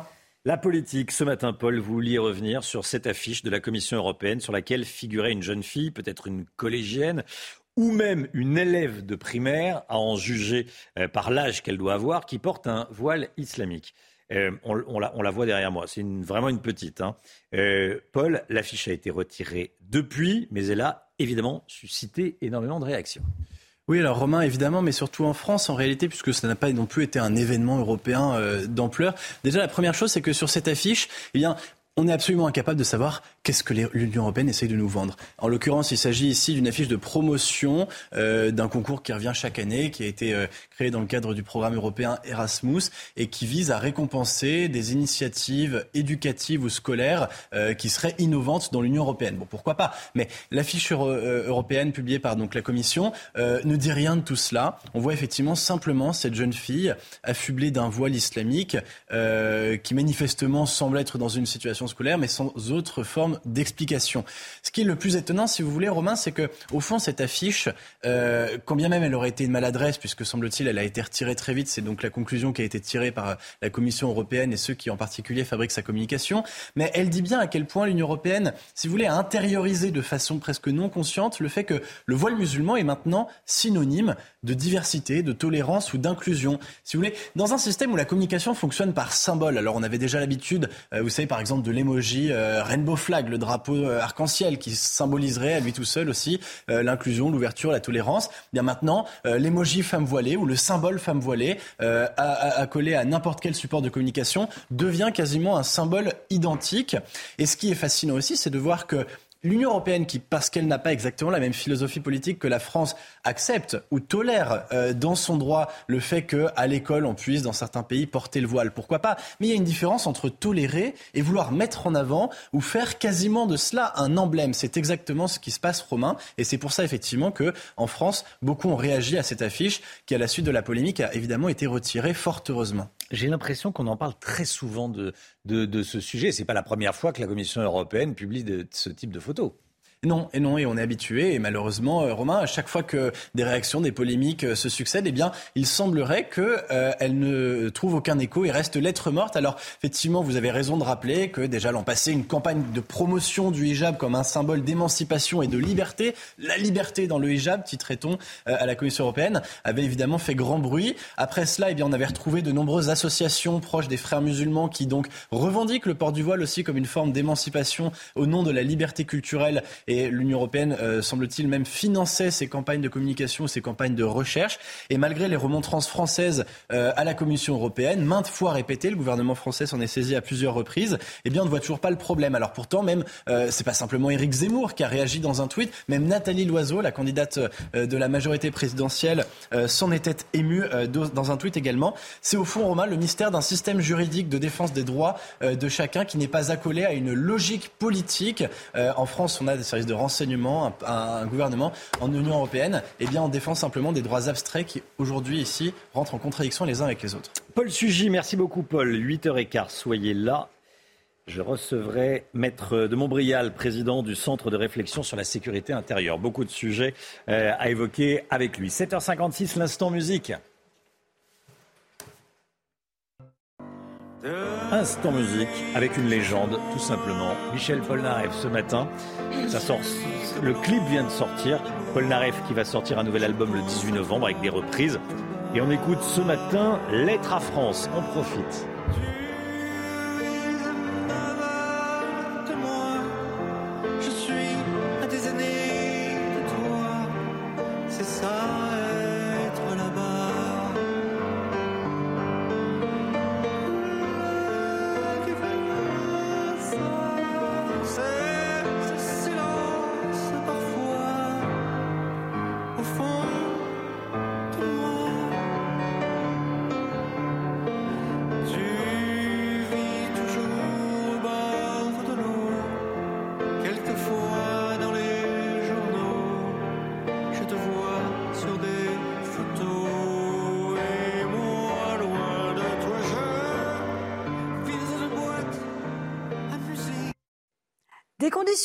Plutôt agréables en cette journée de vendredi. Alors ce matin, on avait beaucoup de brouillard. On retrouvera du soleil dans l'après-midi avec du soleil quasiment partout. Toujours un petit peu d'instabilité, vous le voyez, entre la Côte d'Azur et euh, la Corse et de la neige en montagne au-delà de 2000 mètres d'altitude, notamment sur les Pyrénées ou encore euh, sur les Alpes du Nord. On retrouvera également une nouvelle perturbation qui va arriver par le nord-ouest, perturbation assez active qui donnera de la pluie mais également de bonnes rafales de vent en allant euh, vers les côtes de la Manche. Les températures un peu fraîches pour la saison et oui, un petit peu en dessous des normales avec 15 degrés en moyenne pour Besançon, 18 degrés pour Toulouse ou encore 22 degrés en en Corse. La suite du programme, des conditions météo agitées demain, avec la perturbation que l'on retrouvera cet après-midi qui va redescendre un petit peu plus au sud entre la façade ouest, les régions centrales ou encore le nord-est. Bref, ce sera un week-end vraiment automnal en perspective.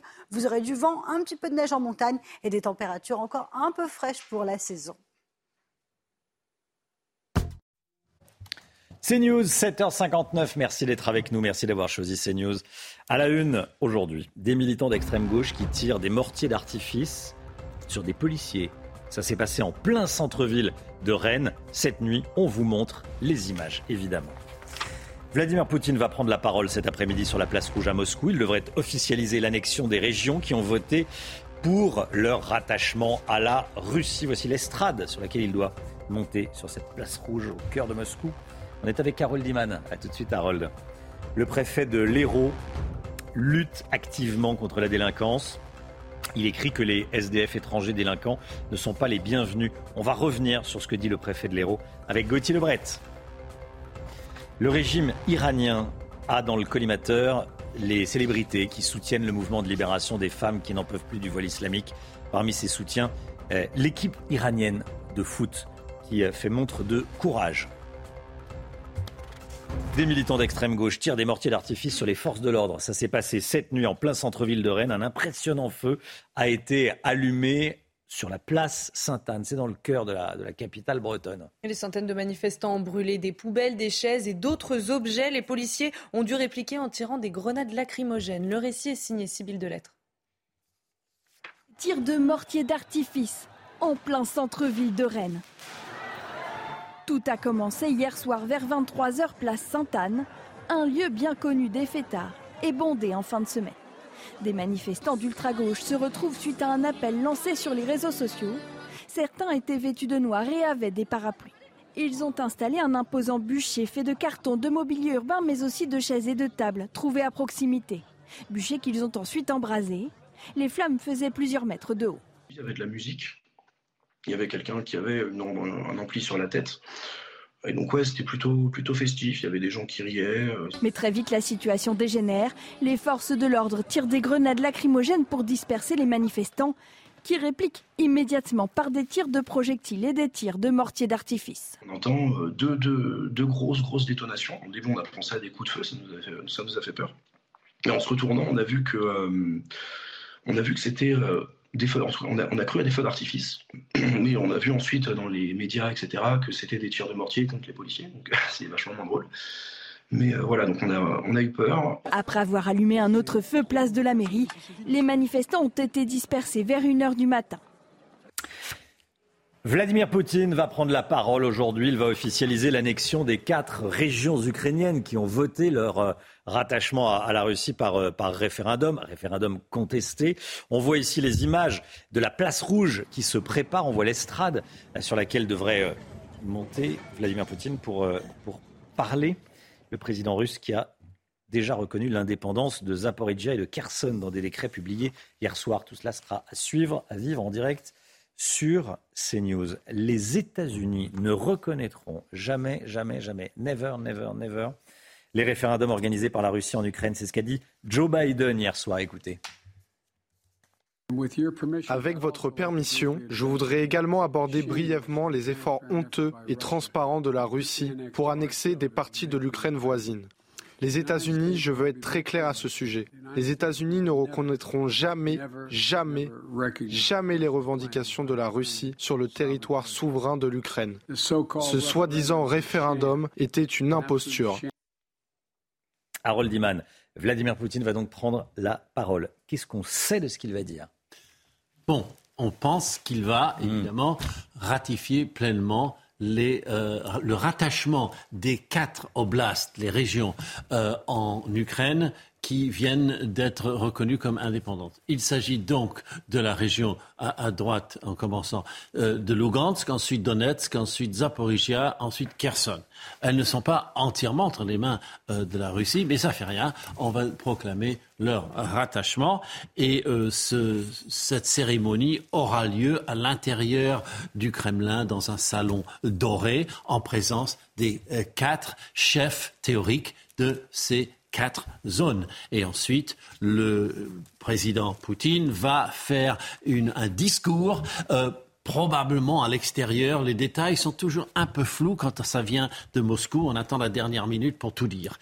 Donc, euh, il va évidemment évoquer aussi le fait que tout cela, ça va la Russie et donc on peut utiliser la bombe nucléaire pour la protéger. On va dire les armes les plus incroyables. Et ensuite, il faut comprendre que Vladimir Poutine a- doit rassurer les conscrits car la conscription passe mal et lui-même l'a avoué. Merci beaucoup Harold Iman. De la prison ferme pour un dealer qui livrait de la cocaïne en tenue de livreur Deliveroo depuis plus d'un an. Il était récidiviste. Il a 26 ans. Il a été condamné hier à 3 ans de prison, dont un avec sursis probatoire par le tribunal correctionnel de Paris. Il faisait une vingtaine de livraisons par jour entre 16h et minuit et pouvait gagner jusqu'à 2400 euros par semaine. On a retrouvé plus de 460 000 euros chez lui, 6 kilos de cocaïne, des pochons vides floqués d'un logo et euh, plusieurs balances. Le tweet du préfet de l'Hérault qui écrit Je veux en finir avec la délinquance des SDF étrangers à Montpellier. Le préfet de l'Hérault euh, qui euh, s'occupe beaucoup de lutte contre la délinquance. 104 gardes à vue depuis août. Algériens et Marocains en majorité, responsables de nombreux vols et violences avec armes. Nous serons intraitables. Les CRS ont instruction de ne pas les lâcher. Ils ne sont pas les bienvenus. Euh, Gauthier Lebret, le préfet de l'Hérault, Hugues Moutou, euh, lutte avec beaucoup d'efficacité contre la délinquance. Efficacité, je ne sais pas, mais en tout cas, il est surnommé effectivement le préfet euh, bulldozer. Euh, là, c'est certain, il n'a pas fait dans la dentelle, euh, Romain. Son tweet a même été supprimé deux heures plus tard. Il ciblait donc les SDF, vous l'avez dit, les SDF étrangers, délinquants, al- algériens et marocains majoritairement. Ils ne sont pas les bienvenus, dit le préfet, car responsables en grande partie des vols et violences avec armes à Montpellier. Hugues Moutou, quand il arrive justement à Montpellier, il fait de la sécurité une de ses euh, priorités. Il a fait notamment disparaître, c'est ce que rappellent nos confrères de France 3, Occitanie, les bidonvilles de la métropole. Alors ce tweet a provoqué euh, tout un tas euh, de réactions, parfois vives, à commencer par les associations pro-migrants. Pour la Ligue des droits de l'homme de Montpellier, ces propos sont à la limite de l'indignité, je cite, comme s'il y avait une délinquance spécifique aux personnes étrangères et sans domicile fixe. Fin de citation. Autre son de cloche opposé à la Ligue des droits de l'homme. Robert Ménard, le maire de Béziers, qui dit Où est le problème? Devrait-il souhaiter la bienvenue aux SDF étrangers délinquants majoritairement originaires d'Algérie et du Maroc? Soutien total au préfet de l'Hérault. Alors, le lien entre immigration et délinquance, il a été fait cet été par le ministre de l'Intérieur, Gérald Darmanin. Oui, alors euh, Gérald Darmanin a fait dans un premier temps, effectivement, au milieu de l'été, un lien entre immigration et délinquance avant de revoir sa copie en expliquant au JDD euh, juste avant la rentrée, non, non, il n'y a pas de lien entre immigration et délinquance, mais en donnant quand même des chiffres, en disant par exemple 55% des délinquants euh, arrêtés à Marseille sont étrangers selon les chiffres du ministère de l'Intérieur. Il y en a un autre euh, qui soutient le préfet de l'Hérault, c'est Éric Zemmour qui n'a pas perdu de temps pour réagir. Il dit bravo vous voyez son tweet bravo au préfet de l'Hérault qui a dit la vérité avant de supprimer sa publication. Je vous le disais deux heures plus tard. Sans doute la vérité fait-elle peur à sa hiérarchie. Alors on ne sait pas si c'est la hiérarchie qui a commandé directement au préfet de l'Hérault de supprimer euh, ce tweet, mais c'est certain qu'il est soumis à un devoir de réserve et que sa parole doit correspondre à celle du gouvernement car il est révocable à tout moment en Conseil des ministres. Merci beaucoup, Gauthier. Les manifestations contre le port du voile islamique en Iran, euh, déjà deux semaines de contestation depuis la mort de Massa Amini. On vous montre tous les matins hein, les, euh, les dernières images de cette révolte, de ces émeutes euh, en Iran. C'est parti des femmes hein, qui ne veulent plus porter le voile islamique. Et pour Ardavan Amir Aslani, avocat et spécialiste de l'Iran, ces contestations révèlent en fait une révolte générale contre le système iranien. Écoutez, il était avec nous dans le journal de 7 heures.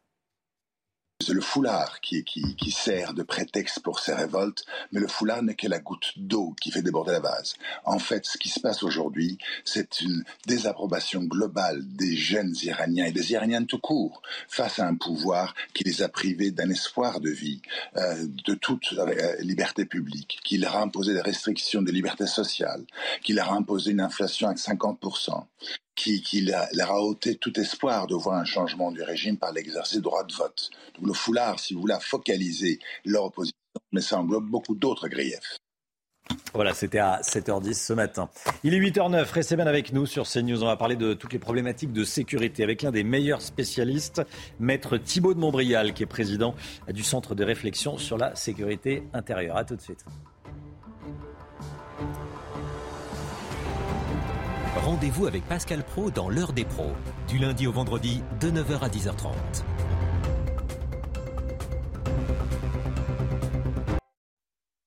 C'est News, il est 8h15. Bienvenue à tous. Merci d'être avec nous. Dans un instant, je recevrai Maître Thibault de Montbrial, euh, qui est spécialiste des questions de sécurité et président du Centre de réflexion sur la sécurité intérieure. Mais tout d'abord, c'est le point info. Chana Lousteau. Vladimir Poutine va officialiser l'annexion des quatre régions ukrainiennes par la Russie. Il va prendre la parole cet après-midi à 14h depuis la place rouge à Moscou. Discours à, suivre en direct sur CNews. Vous voyez ici les images des préparations à ce discours. Le président russe a déjà reconnu l'indépendance de Zaporizhia et de Kherson dans les décrets publiés hier soir. Des militants d'extrême gauche tirent des mortiers d'artifice sur les forces de l'ordre. Ça s'est passé cette nuit en plein centre-ville de Rennes. Un impressionnant feu a été allumé au milieu de la place Sainte-Anne. Les manifestants ont brûlé des poubelles, des chaises et d'autres objets. Les policiers ont répliqué en tirant des grenades lacrymogènes. Neymar vote Bolsonaro. À deux jours de la présidentielle brésilienne, la superstar du foot publie une vidéo sur TikTok où il soutient très clairement le président sortant. Dans cette vidéo, il fait allusion au 22. Le 22, c'est le numéro qu'il faut taper sur l'urne électronique pour voter Jair Bolsonaro. Jair Bolsonaro qui est en difficulté dans les sondages. Merci Chana. Thibaut de Montbrial avec nous. Bonjour Thibaut de Montbrial. Bonjour. Merci d'être avec nous, avocat, président du Centre de réflexion sur la sécurité intérieure. On va balayer tous les problèmes d'insécurité que connaît la France et euh, j'allais dire Dieu sait qu'il y en a. Euh, on va commencer à parler de, par parler de Rennes, ce qu'on vient de voir avec euh, Chana Lousteau. Des militants d'extrême gauche qui tirent des mortiers d'artifice sur des policiers en plein centre-ville de, euh, de, de Rennes, des tirs tendus, des chantiers qui ont été vandalisés. Qu'est-ce qu'on sait de ces groupes? Alors que l'extrême gauche est une tradition d'activisme en France, ça n'a absolument rien de nouveau. Il y, a- une tradition euh, séculaire qui a été terroriste euh, il y a, une quarantaine d'années.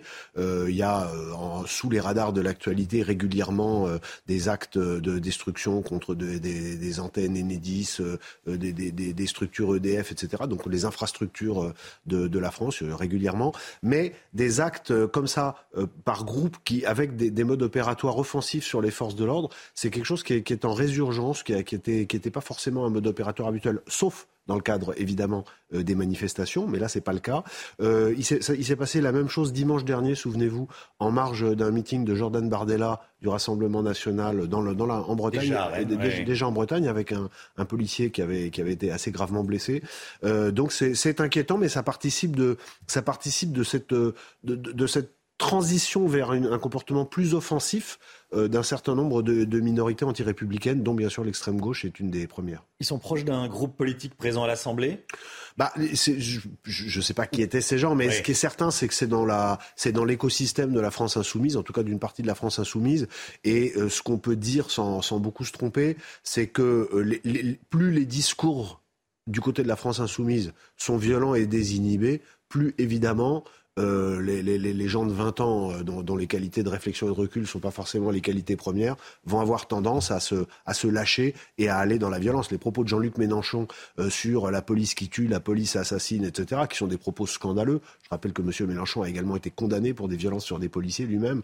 Eh bien, sont des propos et des comportements qui, évidemment, ne peuvent pas ne pas susciter une certaine exemplarité chez les jeunes. autre type de, violence à Nantes. On parle beaucoup de Nantes. La ville est en, proie à, des agressions, des attaques, des vols. Nombre d'habitants euh, ne sortent plus le soir, ils ont peur. Euh, bon, Euh, il y a de nombreuses agressions en centre-ville. Quand vous, re- quand vous regardez cette ville, qu'est-ce que vous dites? Qu'est-ce qui s'est passé à Nantes? Nantes, il y a euh, 10-15 ans, c'était une ville très agréable, dire une ville bourgeoise où vous pouvez vivre tranquillement. Qu'est-ce qui s'est passé depuis? J'allais vous dire, Nantes s'était identifié il y, a- il y a encore une dizaine d'années à une certaine douceur de vivre. Euh, Aujourd'hui, c'est complètement l'inverse. Euh, là, là, alors, il s'est passé, euh, il s'est passé plusieurs choses, mais je pense qu'à la base, il y a quand même euh, une, une- un, un positionnement dogmatique de la nouvelle mairie à partir de, euh, de, de, de, de 2014. Hmm. Euh, Madame Roland, qui a été élue.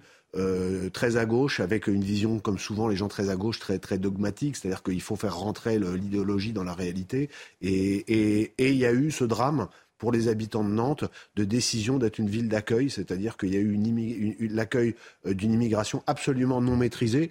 euh, et à partir de la fin des années 2010, euh, je me souviens très bien, j'ai notamment été faire une conférence à Nantes en 2019, et euh, là, les, forces de l'ordre qui, étaient avec moi m'ont expliqué une réalité que, dont j'avais pas forcément conscience. Et c'était le début de cette vague qu'on voit aujourd'hui. Mais quand on entend dans l'émission de Jean-Marc Morandini hier sur votre antenne euh, des adjoints à la, à mer expliquer que tout ça n'a rien à voir avec l'immigration, alors qu'on lit rien que les faits divers de la semaine dernière, où il y a des agressions sexuelles, où il y a des agressions avec, avec des armes sur la voie publique, sur TF1, une femme qui est menacée parce qu'elle s'exprime euh, avec, euh, avec vos confrères, face caméra, les mecs viennent la menacer, etc.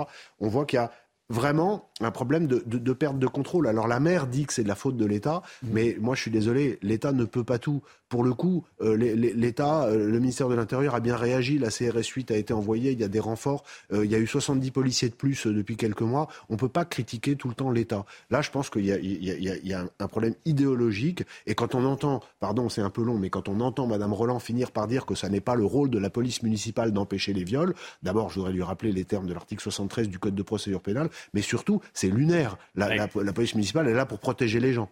Un jeune homme interrogé, on va citer à nouveau Jean-Marc Morandini, qui était hier matin en direct avec son émission euh, à, Nantes.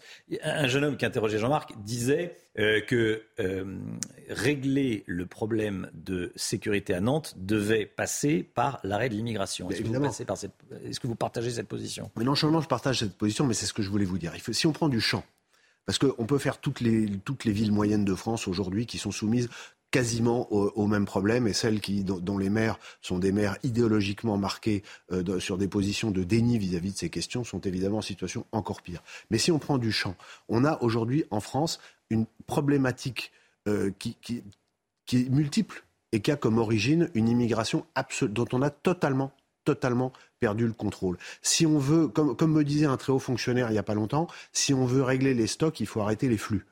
C'est-à-dire qu'à un moment, il faut maîtriser et essayer d'arrêter l'immigration, à part une immigration choisie de façon euh, extrêmement élitiste, et je n'hésite pas à le dire, hein, les pays anglo-saxons le font, il n'y a, a, aucun mal à le dire, il y a une immigration dont nous pouvons avoir besoin, mais nous n'avons pas besoin d'accueillir euh, des gens qui viennent en France qui sont complètement perdus euh, et qui sont euh, en plus dans une culture différente, ce qui implique d'autres difficultés. On parlera peut-être tout à l'heure de l'islamisme, mais c'est un vrai sujet qui est évidemment également lié à l'immigration. Et quand on regarde euh, les formes de délinquance dont on parle dans, dans, les villes moyennes et en particulier à Nantes, c'est, c'est, ça n'est pas qu'il y a un, la question, c'est pas ce qu'il y a un lien? Mmh. La, la, réponse, c'est, c'est une évidence qu'il y a un lien entre l'immigration et la délinquance. Il faut donc une politique beaucoup plus volontariste. On attend le, projet de loi qui est annoncé par le gouvernement, euh, par Gérald Darmanin sur l'immigration. On va voir ce qu'il y aura dedans, mais ce qui est certain, c'est que c'est un point absolument clé de la politique notamment contre la délinquance. Il y a eu ce tweet de, euh, du oui. préfet de, de l'Hérault qui a écrit qu'il euh, y avait des SDF délinquants à, à Montpellier étrangers, qu'ils n'étaient pas les bienvenus. Oui. Euh, on le voit euh, à l'écran. Depuis le mois d'août, nous avons arrêté 104 SDF délinquants étrangers à, à, Montpellier, majoritairement des Algériens et des, et des, Marocains. Ils sont en grande partie responsables des vols et violences avec armes à, à Montpellier. Ces personnes ne sont pas les, les bienvenues. un commentaire déjà sur ce qui est écrit? Bah, c'est, Par le préfet de l'Hérault, Moutou C'est du bon sens, c'est courageux, c'est la réalité. À Montpellier, plusieurs fois par semaine, il y a des agressions à, à l'arme blanche qui sont commises par des étrangers en situation irrégulière. Euh, tous les gens qui s'intéressent aux questions de sécurité le savent. Tous les gens qui lisent la presse quotidienne régionale le savent. Euh, tout le monde le sait. Bon, mais il faut, il faut dire que chacun fait ce qu'il peut. Hugues Moutou est, est, un préfet qui est engagé de très longue date sur les questions de sécurité, qui est un des, un des bons connaisseurs en France de ces questions. Euh, il fait ce qu'il faut avec ses services et, et, et il dit ce qu'il voit. Voilà, donc mmh c'est bien que de temps en temps, des gens comme ça disent ce qu'ils voient. Alors, d'après mes confrères de, de, France 3, il aurait retiré son tweet. Il y a des choses qu'il ne faut pas dire? Bon, ça, je, je, franchement, je ne veux pas me prononcer, euh, mmh. je veux pas me prononcer là-dessus. Euh, mais ce qui est certain, c'est que, euh, encore une fois, vous me demandez ce que j'en pense. Moi, ce qu'il écrit, c'est du bon sens. C'est mmh. peut-être la dernière phrase qui est polémique. Peut-être qu'on va dire qu'il ne doit pas ajouter. Ils ne sont pas les bienvenus. Mais de qui se moque-t-on? Bien mmh. sûr qu'ils ne sont pas les bienvenus. Enfin, on va arrêter de, on va arrêter de, de, de prendre les gens pour des imbéciles. 80% des Français le pensent et les 20% qui ne le pensent pas sont des gens qui n'ont jamais été confrontés à ces situations. Le message de Gérald Darmanin est clair sur ce sujet-là, d'ailleurs, sur ce lien immigration-délinquance? Oui, le, ministre l'a dit. Euh, il l'a dit notamment dans plusieurs interviews au, début du mois de septembre. Mais de toute façon, euh, encore une fois, c'est la, réalité des chiffres. Donc euh, le, le, ministre n'a fait que, dire ce qu'est la réalité. Mais vous me direz, par rapport à ce qu'on a pu entendre ces, dernières années, les, les, années d'avant, sous, sous, François Hollande ou même au début du quinquennat d'Emmanuel Macron, c'est un grand progrès que les choses soient dites. Maintenant, il faut agir en conséquence on attend le projet de loi immigration avec beaucoup d'intérêt. Je voulais qu'on parle également de, de, ce qui s'est passé à Alençon dans l'Orne. Alençon dans l'Orne, c'est oui, oui. pas à Los Angeles. Hein. Euh, il y a eu des, des, des, violences, un quartier qui, euh, qui s'enflamme. Comment on en arrive là? Ah ben c'est il y en a, des centaines en France des quartiers comme ça. Ce sont des, bah pareil, c'est un, dans, les, villes moyennes, on a, parqué de plus en plus euh, de gens, notamment euh, issus de l'immigration. Il y a des trafics et euh, des bandes qui se sont reconstituées sur des bases euh, de, ethno-culturelles, hein, c'est-à-dire que les, étrangers se sont, regroupés par, par affinité, avec des, conflits interethniques. Ça, c'est pas directement le sujet, mais c'est aussi un sujet. Avec la maîtrise de, de trafic, là, c'est directement le sujet. Et puis le problème, eh ben, c'est que les trafiquants n'aiment pas qu'on les dérange. Et si des gens euh, viennent leur dire leur fête euh, en disant, mais attendez, on est chez nous, on habite ici, euh, libérez le hall, etc. Le risque, c'est exactement ce qui s'est passé à Alençon. C'est la violence, mais c'est la suite qui était, enfin, je veux dire, tout est lunaire dans cette histoire. Parce que vous avez d'abord une femme et sa fille qui sont agressées, ce qui est, ce qui est absolument insupportable. Ensuite, la police intervient, ce qui est Alors, son- la, femme et sa fille, c'est- à Villetaneuse. Pardon, mais... je confonds. Oui. Vous voyez, non mais. Mais il y en a dans, tous Alors, les, non, dans, dans de nombreuses villes. Mais effectivement, ce que vous disiez, c'est c'est Alençon, trafic Oui. de drogue. Alençon, trafic de drogue, intervention de la police, Oui. c'est là où je voulais en venir. Oui. Et contre l'intervention de la police, au lieu de, de, euh, au lieu de, de, de- de respecter les, les forces de l'ordre et, et la force qui doit rester à la loi, eh bien, des bandes viennent se battre contre la police et se, et se venger. C'est-à-dire qu'on est vraiment rentré dans une logique de la part de cette délinquance où la police, c'est une bande ennemie qui vient empiéter sur leur territoire. Mais alors là, pour le coup, là aussi, c'est le ministère de l'Intérieur a engagé une lutte contre les trafiquants de drogue et il faut rien lâcher parce que c'est une, les gens se, en face, les, les bandes se, se débattent, mais il faut évidemment que l'État ne lâche rien. Il y a un détail qui m'a frappé, c'est que des tirs de mortier ont été réalisés depuis un immeuble neuf.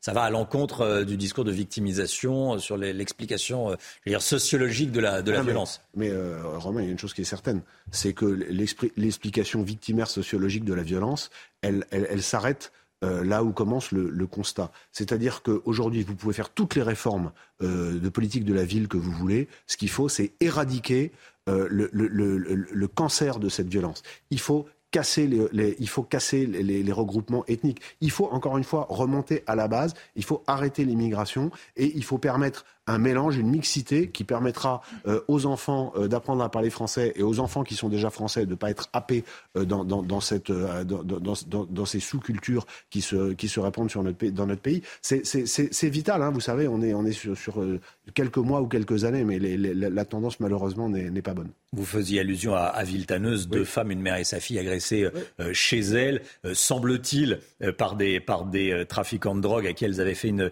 une réflexion. Donc elles ne sont plus en sécurité chez elles, non pas en sortant de chez elles, même chez elles. Euh, elles témoignaient dès hier matin dans la matinale. Elles vont être relogées, c'est-à-dire que c'est elles qui doivent fuir. Mais là encore, c'est malheureusement c'est surréaliste, c'est-à-dire que c'est le monde à l'envers. Après, c'est du pragmatisme, c'est-à-dire que bah, bah, puisqu'on peut pas aller enlever euh, les, quelques dizaines d'individus euh, qui les empêchent de vivre, presque au sens propre, et ben du coup c'est elles qu'on exfiltre. Mais vous savez, il y a quelques jours, alors ma- malheureusement je me me souviens plus où, mais c'est facile à retrouver. Il y a euh, un ancien militaire paraplégique qui est intervenu dans un hall d'immeuble en chaise roulante avec une arme parce que des, dealers étaient là et à pourrir la vie des habitants. C'est lui qui a été condamné. Qu'est-ce que vous voulez que je vous dise? 200 brigades de gendarmerie euh, vont être euh, installées sur le, sur le territoire. Euh, Gérald Darmanin fait un tour de France pour voir où les installer. C'est ce qu'on disait euh, il y a quelques instants. Il n'y a pas un coin de France qui est, qui est tranquille? C'est une... La gendarmerie, c'est la- à la campagne. Hein. C'est- une, des, c'est une des, des très bonnes mesures de la, de la LOPMI. euh, qui- Mmh. La loi, euh, du le- ministère de l'Intérieur, La, ouais. loi du ministère de l'Intérieur qui va bientôt euh, être passée au Parlement, dont j'espère d'ailleurs qu'elle va être euh, euh, votée massivement par, euh, par tous les partis qui sont, euh, quelle que soit leur, leur, leur étiquette et leur idéologie, qui sont sensibles à, à ces questions de sécurité, parce qu'elle est évidemment pas parfaite, mais elle va vraiment dans le bon sens. Aujourd'hui, il n'y a pas un endroit en France qui échappe à ces problématiques de sécurité. Vous l'avez dit, les villes moyennes, voire des petites villes, etc. Certaines sont en zone gendarmerie. Le meilleur sera le maillage territorial, meilleure sera la réponse. Dernière question, euh, maître Thibault de Montbrial. Je voulais vous entendre également sur euh, euh, ce dont on a parlé cette semaine sur, sur CNews. Ces vidéos de, jeunes influenceuses, plutôt des influenceuses, mais également d'influenceurs, sur les tenues religieuses à l'école. Ils incitent, ils ou elles, incitent à, les, jeunes, les, collégiens, à aller avec des tenues traditionnelles islamistes, islamiques, euh, à l'école. Donc donner des, des coups de boutoir dans la loi euh, laïcité. Ça vous inquiète Ça C'est anecdotique? Non, non, c'est pas du tout anecdotique. On sait, parce que les, les services de renseignement l'ont dit, euh, certains de vos confrères l'ont révélé, il y a une offensive islamiste euh, dans les milieux d'enseignement. On parle beaucoup de l'enseignement secondaire parce qu'il y a la loi de 2004. C'est le cas aussi dans certains euh, établissements d'enseignement supérieur post-bac, euh, notamment privés, ce qui, pose des, questions réglementaires. Mais il y a une offensive organisée là encore. Et ce qui est totalement surréaliste, c'est que alors même que, nos institutions doivent tenir, évidemment, hein, la laïcité doit absolument tenir, eh bien, la Commission européenne fait des campagnes de promotion du, voile. Elle est tombée totalement depuis quelque temps dans le piège tendu par les frères musulmans. Les femmes iraniennes euh, se font abattre dans la rue euh, parce qu'elles essayent d'enlever leur voile. Nous, nous, sommes là encore dans en France sur ces questions. Non seulement il faut rien lâcher, mais euh, il, il, faut garder les, les, esprits clairs et la tête à l'endroit, ce qui n'est pas le cas de tout le monde. Maître Thibault de Montbrial, merci beaucoup d'être venu ce matin merci sur le plateau de la, de la, matinale, président du Centre de réflexion sur la sécurité intérieure. C'est toujours passionnant de vous, de vous entendre. Merci, merci. très bonne journée à vous. Le, la suite de la matinale, c'est tout de suite. Il est 8h30. Merci à Thibault de Montbrial d'être venu ce matin sur le plateau de la, matinale décrypter toutes ces actualités. La grosse actualité de la journée, ça va être la prise de parole de Vladimir Poutine, le président russe, qui va prendre la parole sur la place rouge. La place rouge qui euh, commence à s'activer. Vous voyez ici ces, images. On voit l'estrade sur laquelle euh, le président euh, Vladimir Poutine va, va prendre la, la parole. Il sera question évidemment des quatre régions ukrainiennes où des référendums d'annexion ont été organisés, Chana. Hein. Il va prendre la parole cet après-midi à 14h. Vous pourrez suivre ce discours en direct sur CNews. Alors que va dire Vladimir Poutine? Ce que l'on sait avec Quentin Gribel. Ce sont les derniers préparatifs avant le grand discours. À 14h, heure française, Vladimir Poutine prendra la parole. Après avoir reconnu hier l'indépendance des régions de Zaporizhia et de Kherson, le président russe va entériner officiellement l'annexion de ces deux régions ainsi que celle de Donetsk et de Lugansk. Une journée de célébration du côté de Moscou donc, qui permettra également à Poutine de faire bonne figure devant les différents revers subis par les Russes depuis début septembre. Plus question d'évoquer une opération spéciale. Avec l'annexion de ces quatre régions, il en va maintenant de la défense de la nation. Et pour atteindre son but, le président russe semble prêt à tout. Il pourrait même réaffirmer le possible usage de l'arme nucléaire en cas d'agression sur son territoire, y compris sur les nouvelles régions des menaces prises au sérieux par Washington. Dans la journée, le Conseil de sécurité de l'ONU doit voter une résolution condamnant ces référendums, un texte qui n'a aucune chance d'être adopté en raison du veto de la Russie. Harold Iman avec nous. Harold, pendant ce temps, les États-Unis continuent de fournir massivement des armes à, l'Ukraine. Il y a eu un vote du, Sénat hein, ces dernières heures. Alors jusqu'à présent, on avait euh, débloqué 15 milliards de dollars pour la défense ukrainienne au sens large. Maintenant, le Sénat a voté une enveloppe supplémentaire de 12 milliards pour l'Ukraine, euh, à l'intérieur duquel il y a 3 milliards de strictement militaires parce que le reste, c'est pour euh, renforcer le gouvernement euh, ukrainien. Donc on va former, équiper, rémunérer l'armée euh, ukrainienne et ceci permettra également d'envoyer les célèbres HIMARS, 18 de ces batteries d'artillerie qui peuvent tirer à 80 km avec une précision de moins d'un mètre, dont 16 sont déjà en dotation à l'armée ukrainienne qui compte pour beaucoup avec les Césars français pour euh, les succès euh, ukrainiens récents. Donc, euh, avec cette annonce, eh bien, Joe Biden a pu également dire le peu de cas qu'il faisait de ces annexions. Jamais, jamais, jamais nous ne les reconnaîtrons. Et maintenant, les Ukrainiens ont les moyens de ne pas les reconnaître non plus. Harold Iman avec nous. Merci beaucoup, Harold. Euh, je vous rappelle ce rendez-vous. Vladimir Poutine à partir de 14h sur, euh, sur CNews. Soyez là pour euh, vivre cela, si vous le souhaitez, bien sûr. Des militants d'extrême gauche tirent des mortiers d'artifice sur les forces de l'ordre. Ça s'est passé cette nuit en plein centre-ville de Rennes. Un, un, impressionnant feu a été allumé, vous le voyez derrière moi, sur la place Sainte-Anne. Et oui, les centaines de manifestants ont brûlé des poubelles, des chaises et d'autres objets. Les policiers ont dû répliquer en tirant des grenades lacrymogènes. Pas de liberté conditionnelle pour Pierre Alessandri, condamné à perpétuité en 2003 pour l'assassinat du préfet Erignac. C'est une décision prise par la justice ces dernières heures, décision qui a euh, suscité l'indignation d'élus corses. La question épineuse des retraites. Le porte-parole du gouvernement a déclaré hier soir que le projet de loi serait applicable dès l'été prochain. C'est ce que veut le président de la République. L'été 2023, le texte doit être adopté au Parlement euh, à la fin de l'hiver. Voilà. Bon, euh, ça, on vous le disait dès hier matin. Maintenant, on va s'intéresser au concret, à ce qu'il pourrait y avoir dans le texte. Gauthier Lebret avec nous. Euh, Est-ce qu'on sait ce que ce texte va contenir? Alors l'objectif romain, c'est un départ à la retraite à 65 ans d'ici 2031, la fin totale des régimes spéciaux et une retraite minimale à 1100 euros pour une carrière complète. C'est à peu près tout ce qu'on sait. Sur l'âge de départ, évidemment, les syndicats qui ont manifesté hier, vous le voyez euh, derrière, derrière moi, sont vent debout, même la plutôt réformiste CFDT. Alors, est-ce que le gouvernement est prêt à négocier? Pas franchement, peut-être à abaisser l'âge à 64 ans, mais ce départ reculé à 64 ou 65 ans, c'était la seule mesure concrète, la seule promesse concrète d'Emmanuel Macron pendant la campagne présidentielle, donc il ne peut pas y renoncer. Puis vous avez sans doute noté cette subtilité de langage. Le gouvernement parle de concertation et pas de négociation. Donc la possibilité pour les syndicats de peser sur ce texte, sur ce texte semble bien limitée. Et depuis hier, le risque d'une dissolution plane sur l'Assemblée nationale. hein. Oui, c'est ce qu'a dit Emmanuel Macron devant euh, ses cadres euh, lors d'un dîner à l'Élysée. Si il y a motion de censure adoptée par les oppositions, il y aura dissolution. Chiche, a répondu Marine Le Pen hier euh, sur Twitter. Pareil à la France insoumise. Alors pour que cette motion de censure passe et soit adoptée, il faut que le Rassemblement national, la NUPES et les Républicains la votent. Et on ne connaît pas encore la position justement des Républicains sur cette fameuse réforme des retraites. Vont-ils voter le texte? Peuvent-ils voter une motion de censure contre le gouvernement? Dans l'opposition, c'est sans doute eux qui ont le plus à perdre en cas de, dis- de dissolution. Cette menace, ce coup de pression leur était eh bien directement adressé par Emmanuel Macron car il a besoin d'eux pour faire voter son texte sans utiliser le 49.3. Merci beaucoup Gauthier.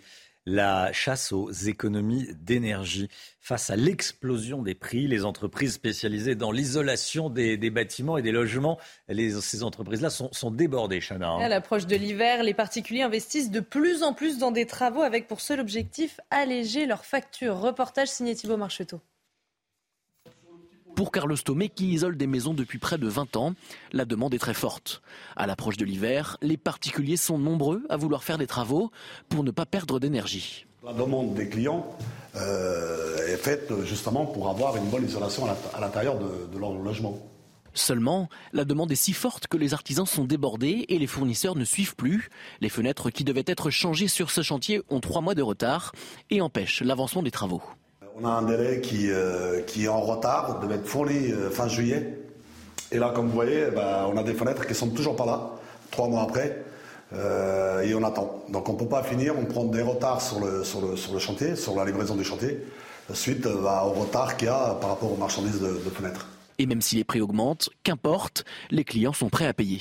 Aujourd'hui, sur tout ce qui est métal, donc alu, on a 35% à peu près d'augmentation dans les prix. Et la demande, la demande reste aussi, aussi grande. hein. On a de la demande, on n'a pas assez de main-d'œuvre.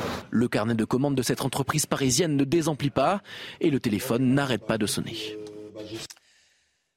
L'enquête d'Amaury Bucco, à présent euh, dans la matinale. Comment gérer tous les migrants qui arrivent en France? Un campement de 350 individus a été évacué cette semaine le long du canal de l'Ourcq, dans le 19e arrondissement de Paris. Il avait déjà été évacué par les forces de l'ordre, mais s'était reconstitué en quelques mois. Amaury Bucco avec nous, service police-justice de, de CNews. Amaury, euh, on va faire le point avec vous, un, point global. Déjà, combien y a-t-il de migrants dans ces campements parisiens? Alors, les estimations des associations, hein, c'est 500 à 1000 migrants qui vivent dans la rue à Paris. Ce sont des familles, mais ce sont aussi beaucoup de jeunes hommes de 20 à 30 ans. Euh, alors pourquoi ils sont dans la rue? Eh bien, c'est parce que les places d'hébergement de l'île de France sont submergées. Il y a 20 000 places en France, mais il y a encore plus de migrants. Et il y en a tous les jours qui arrivent, donc forcément, ces camps ne peuvent plus les contenir. Enfin, pardon, ces hébergements. Alors il y a euh, les campements, bien sûr, spontanés, mais aussi les campements euh, provoqués, c'est-à-dire que ce sont les associations qui rassemblent des migrants, les mettent à un endroit pour, euh, pour forcer la préfecture à les prendre en charge. Alors, ces camps, où sont-ils? Une carte hein, euh, non exhaustive de- des quelques points de fixation que vous voyez à l'écran, euh, où se mettent les migrants. Alors, c'est parfois 5, 10, 30 tentes qui disparaissent, qui reviennent. Tout ça, il y a une grande volatilité des temps et des camps, pardon, excusez-moi. Et vous allez voir cette seconde carte, justement, pour illustrer ça. Donc, sur cette seconde carte, on voit les différents camps qui sont apparus à Paris, qui depuis ont disparu, avec parfois jusqu'à 1000 personnes dans ces camps. Quelle est la stratégie de la préfecture pour faire face à ce phénomène Eh bien, comme il y a les euh, Jeux Olympiques qui arrivent, la préfecture est très exigeante. Elle veut que Paris soit une vitrine. Et donc, il y a maintenant une politique de démantèlement très régulière. Il y a eu 15 opérations de démantèlement depuis le début de l'année, avec 4000 mises à l'abri. Mais comme je vous le disais, comme les, centres d'hébergement sont saturés, eh ben, il n'y a plus de place en Ile-de-France. on est obligé donc d'envoyer ces migrants par des bus en province, à Lyon, à Bordeaux euh, ou encore à Rennes, mmh. dans des centres d'hébergement. Au-delà des tentes, est-ce qu'il y a d'autres formes d'habitation? Oui, alors il y a un phénomène hein, qui est assez récent, c'est le phénomène des squats. Alors ce n'est pas souvent à Paris, mais en dehors de Paris, tout autour. Euh, pour pour l'illustrer, on est allé hier à, Vitry-sur-Seine, où par exemple, 300 hein, euh, migrants d'origine africaine qui étaient à la Villette se sont installés, enfin ont été installés par l'association United Migrants dans des bureaux euh, vides. Euh, ils sont 300 et en face d'eux, donc il y a par exemple, c'est un autre phénomène encore, un camp de Roms. Alors là, ils sont 200. C'est beaucoup de familles, hein, les Roms. Et en général, ils vont dans des terrains vides et ils fabriquent leur propre maison. Et alors, il y a euh, une dernière chose dont je voulais vous parler, Romain. Ce sont les mineurs isolés qui sont aussi des migrants, mais qui sont des cas un peu particuliers. Donc, je parle des mineurs isolés délinquants hein, qui mmh. souvent sont SDF et vivent de l'arsen. Alors, il y en a 300 à Paris ou en région parisienne, sont les associations. Et alors, ces mineurs euh, isolés, au début, ils étaient dans le nord de Paris, à la Goutte d'Or. Puis on voit qu'ensuite, certains sont allés au Trocadéro. Ils se sont mis notamment sur les grilles du jardin, à proximité des touristes, hein, qui sont des proies faciles. Et puis de là, ils ont été chassés par la mairie. Et donc, ils sont allés euh, dans le 15e arrondissement, où ils ont de nouveau été chassés cet été. Et alors, les mineurs isolés, on les trouve aussi en dehors de Paris. Euh, dans des petits squats, hein, des pavillons abandonnés ou des locaux. Et donc, ils vivent là en bande 3, 4 ou 5. Amaury Bucco, enquête. Merci beaucoup, Amaury. Neymar vote Bolsonaro et il le dit à deux jours de la présidentielle brésilienne. Dimanche, la superstar du foot, superstar du Paris Saint-Germain, lance un, appel à ses compatriotes brésiliens. Donc, c'est sur TikTok, sur le réseau TikTok, où il soutient le président brésilien sortant. Oui, parce que dans cette vidéo, on le voit faire allusion au 22. Le 22, c'est le numéro qu'il faut taper sur l'urne électronique pour voter Jair Bolsonaro, euh, qui est d'ailleurs en difficulté dans les sondages.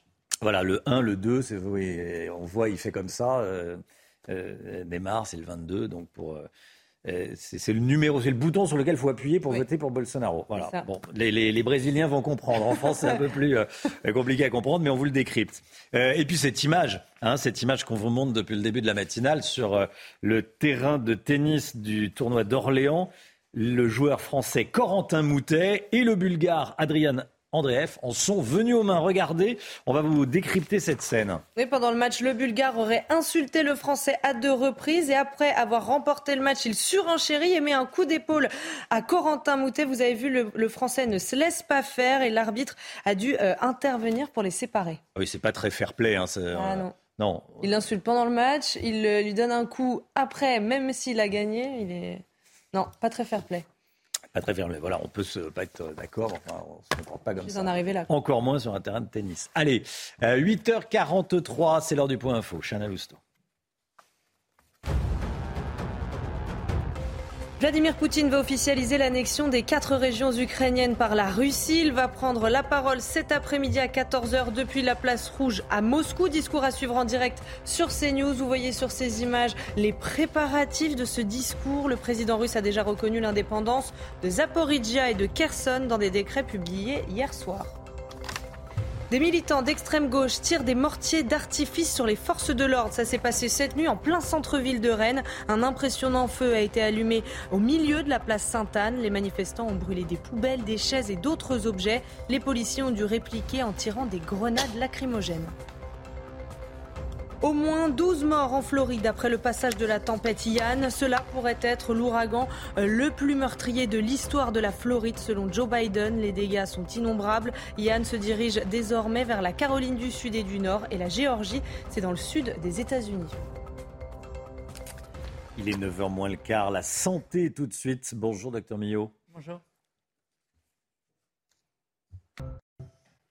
Docteur Millot avec nous, Brigitte. Eh, demain commence le mois d'octobre, donc le mois dédié au cancer du sein. C'est Octobre Rose. Et vous nous parlez ce matin eh, de ce cancer le plus fréquent chez la femme. Oui, oui, c'est important d'en parler. Il faut en parler d'ailleurs autour de vous aussi régulièrement. Ce cancer touche tout de même une femme sur huit. Je ne sais pas si vous imaginez, une femme sur huit, ça veut dire que euh, dans votre famille, euh, euh, vos amis, vos collègues, il y a une femme qui a eu, a ou aura un, cancer du hmm. sein. Donc c'est vraiment très fréquent, le plus fréquent. Euh, c'est important d'en parler à plusieurs titres. D'abord parce qu'il existe un dépistage, mais ce dépistage n'est pas à 100% chez toutes les femmes. Hein. Il est proposé donc tous les deux ans chez les femmes de 50 à 74 ans. Il leur est proposé de faire ce qu'on appelle une mammographie. Alors il y a encore cette espèce de peur de cet examen parce que c'est douloureux. Mais enfin, oui, c'est vrai, parfois ce n'est pas très agréable, même s'il y a beaucoup de progrès qui ont été faits sur la mammographie. Il y a même certaines, certains hum, centres qui sont équipés où, c'est vous qui commandez, qui avez la télécommande pour arriver à maintenir le sein entre euh, les plaques de radio. Vous voyez C'est douloureux ou c'est inconfortable? C'est très désagréable. D'accord. Et évidemment, si vous avez des petits seins, c'est encore plus difficile puisqu'il faut arriver à aller voir euh, le sein. Hmm. Donc voilà. Mais surtout que ce ne soit pas un frein, c'est quand même pas normal alors qu'on a un dépistage qui est proposé de ne pas le faire. Je rappelle que c'est tous les deux ans chez les femmes de 50 à 74 ans. Ce que l'on peut faire aussi, et ça, c'est tout simple et ça ne fait pas mal du tout. C'est ce qu'on appelle l'autopalpation. Voilà. Vous êtes dans votre douche, le bout des doigts, c'est hyper sensible. Hein. C'est pas par hasard que les aveugles, ils, lisent avec le, la pulpe des doigts. C'est hmm. hyper sensible. Vous, pendant la douche, vous savonnez bien, vous séparez le sein virtuellement en quatre et vous, pour pas oublier un cadran. Hmm. Et, vous, comme ça, vous, vous touchez avec euh, du savon, tout simplement, sans oublier non plus les aisselles, puisqu'il peut y avoir des ganglions aussi. Et donc là, s'il y a quelque chose. Et on cherche quoi on, on cherche quelque chose anormal. Ça peut être une petite boule, ça peut être un écoulement, ça peut être une rétractation de la peau. On va chercher quelque chose d'anormal. Et elle n'a pas de panique encore une fois. La plupart du temps, ce sont des, choses tout à fait bénignes. Donc, mais il ne faut pas hésiter à le faire et avant 50 ans et après. Euh, et je le disais, c'était le cancer le plus fréquent. L'âge moyen, c'est tout de même 63 ans. C'est très jeune. Euh, hmm. il y, a, quand même aussi 4000 euh, femmes qui ont moins de 45 ans et qui sont touchées par ce cancer. Alors là, je vais vous montrer les facteurs de risque, les principaux facteurs de risque, ceux qui ne sont pas évitables. C'est évidemment le sexe. Même s'il y a 1% de ces cancers qui sont chez les hommes. J'allais vous poser la question. Oui, 1%. D'accord. Euh, il y a l'âge, évidemment, quand même, plus on augmente en âge, même s'il y en a quelques-unes jeunes, plus on augmente en âge, c'est un facteur de risque. Il y a les antécédents familiaux. Il y a une prédisposition génétique, donc il ne faut pas ou hésiter à aller interroger vos tantes, euh, mères, grand-mères, euh, un peu toute la famille, essayer de savoir s'il y a eu dans la famille des antécédents de cancer du sein. Il y a les antécédents personnels. Et ça, euh, on, en a beaucoup parlé, l'Institut Curie a beaucoup communiqué là-dessus, sur l'importance de ces rechutes. Les femmes qui ont eu déjà un cancer du sein un, des facteurs de risque les plus importants, c'est dans, les antécédents, c'est d'en avoir déjà eu un. Donc il ne faut pas, parce que on comprend, hein, le traitement est terminé, on, a envie de souffler un petit peu. Eh bien non, il faut continuer la surveillance. C'est très important car deux femmes sur dix rechutent. Soit rechutent localement, soit rechute avec des métastases, c'est-à-dire des cancers ailleurs. On rappelle que pour les cancers du sein, les principales, les principales localisations des métastases, c'est le cerveau, poumon, les os, enfin voilà. Euh, et après, il y a les facteurs de risque évitables.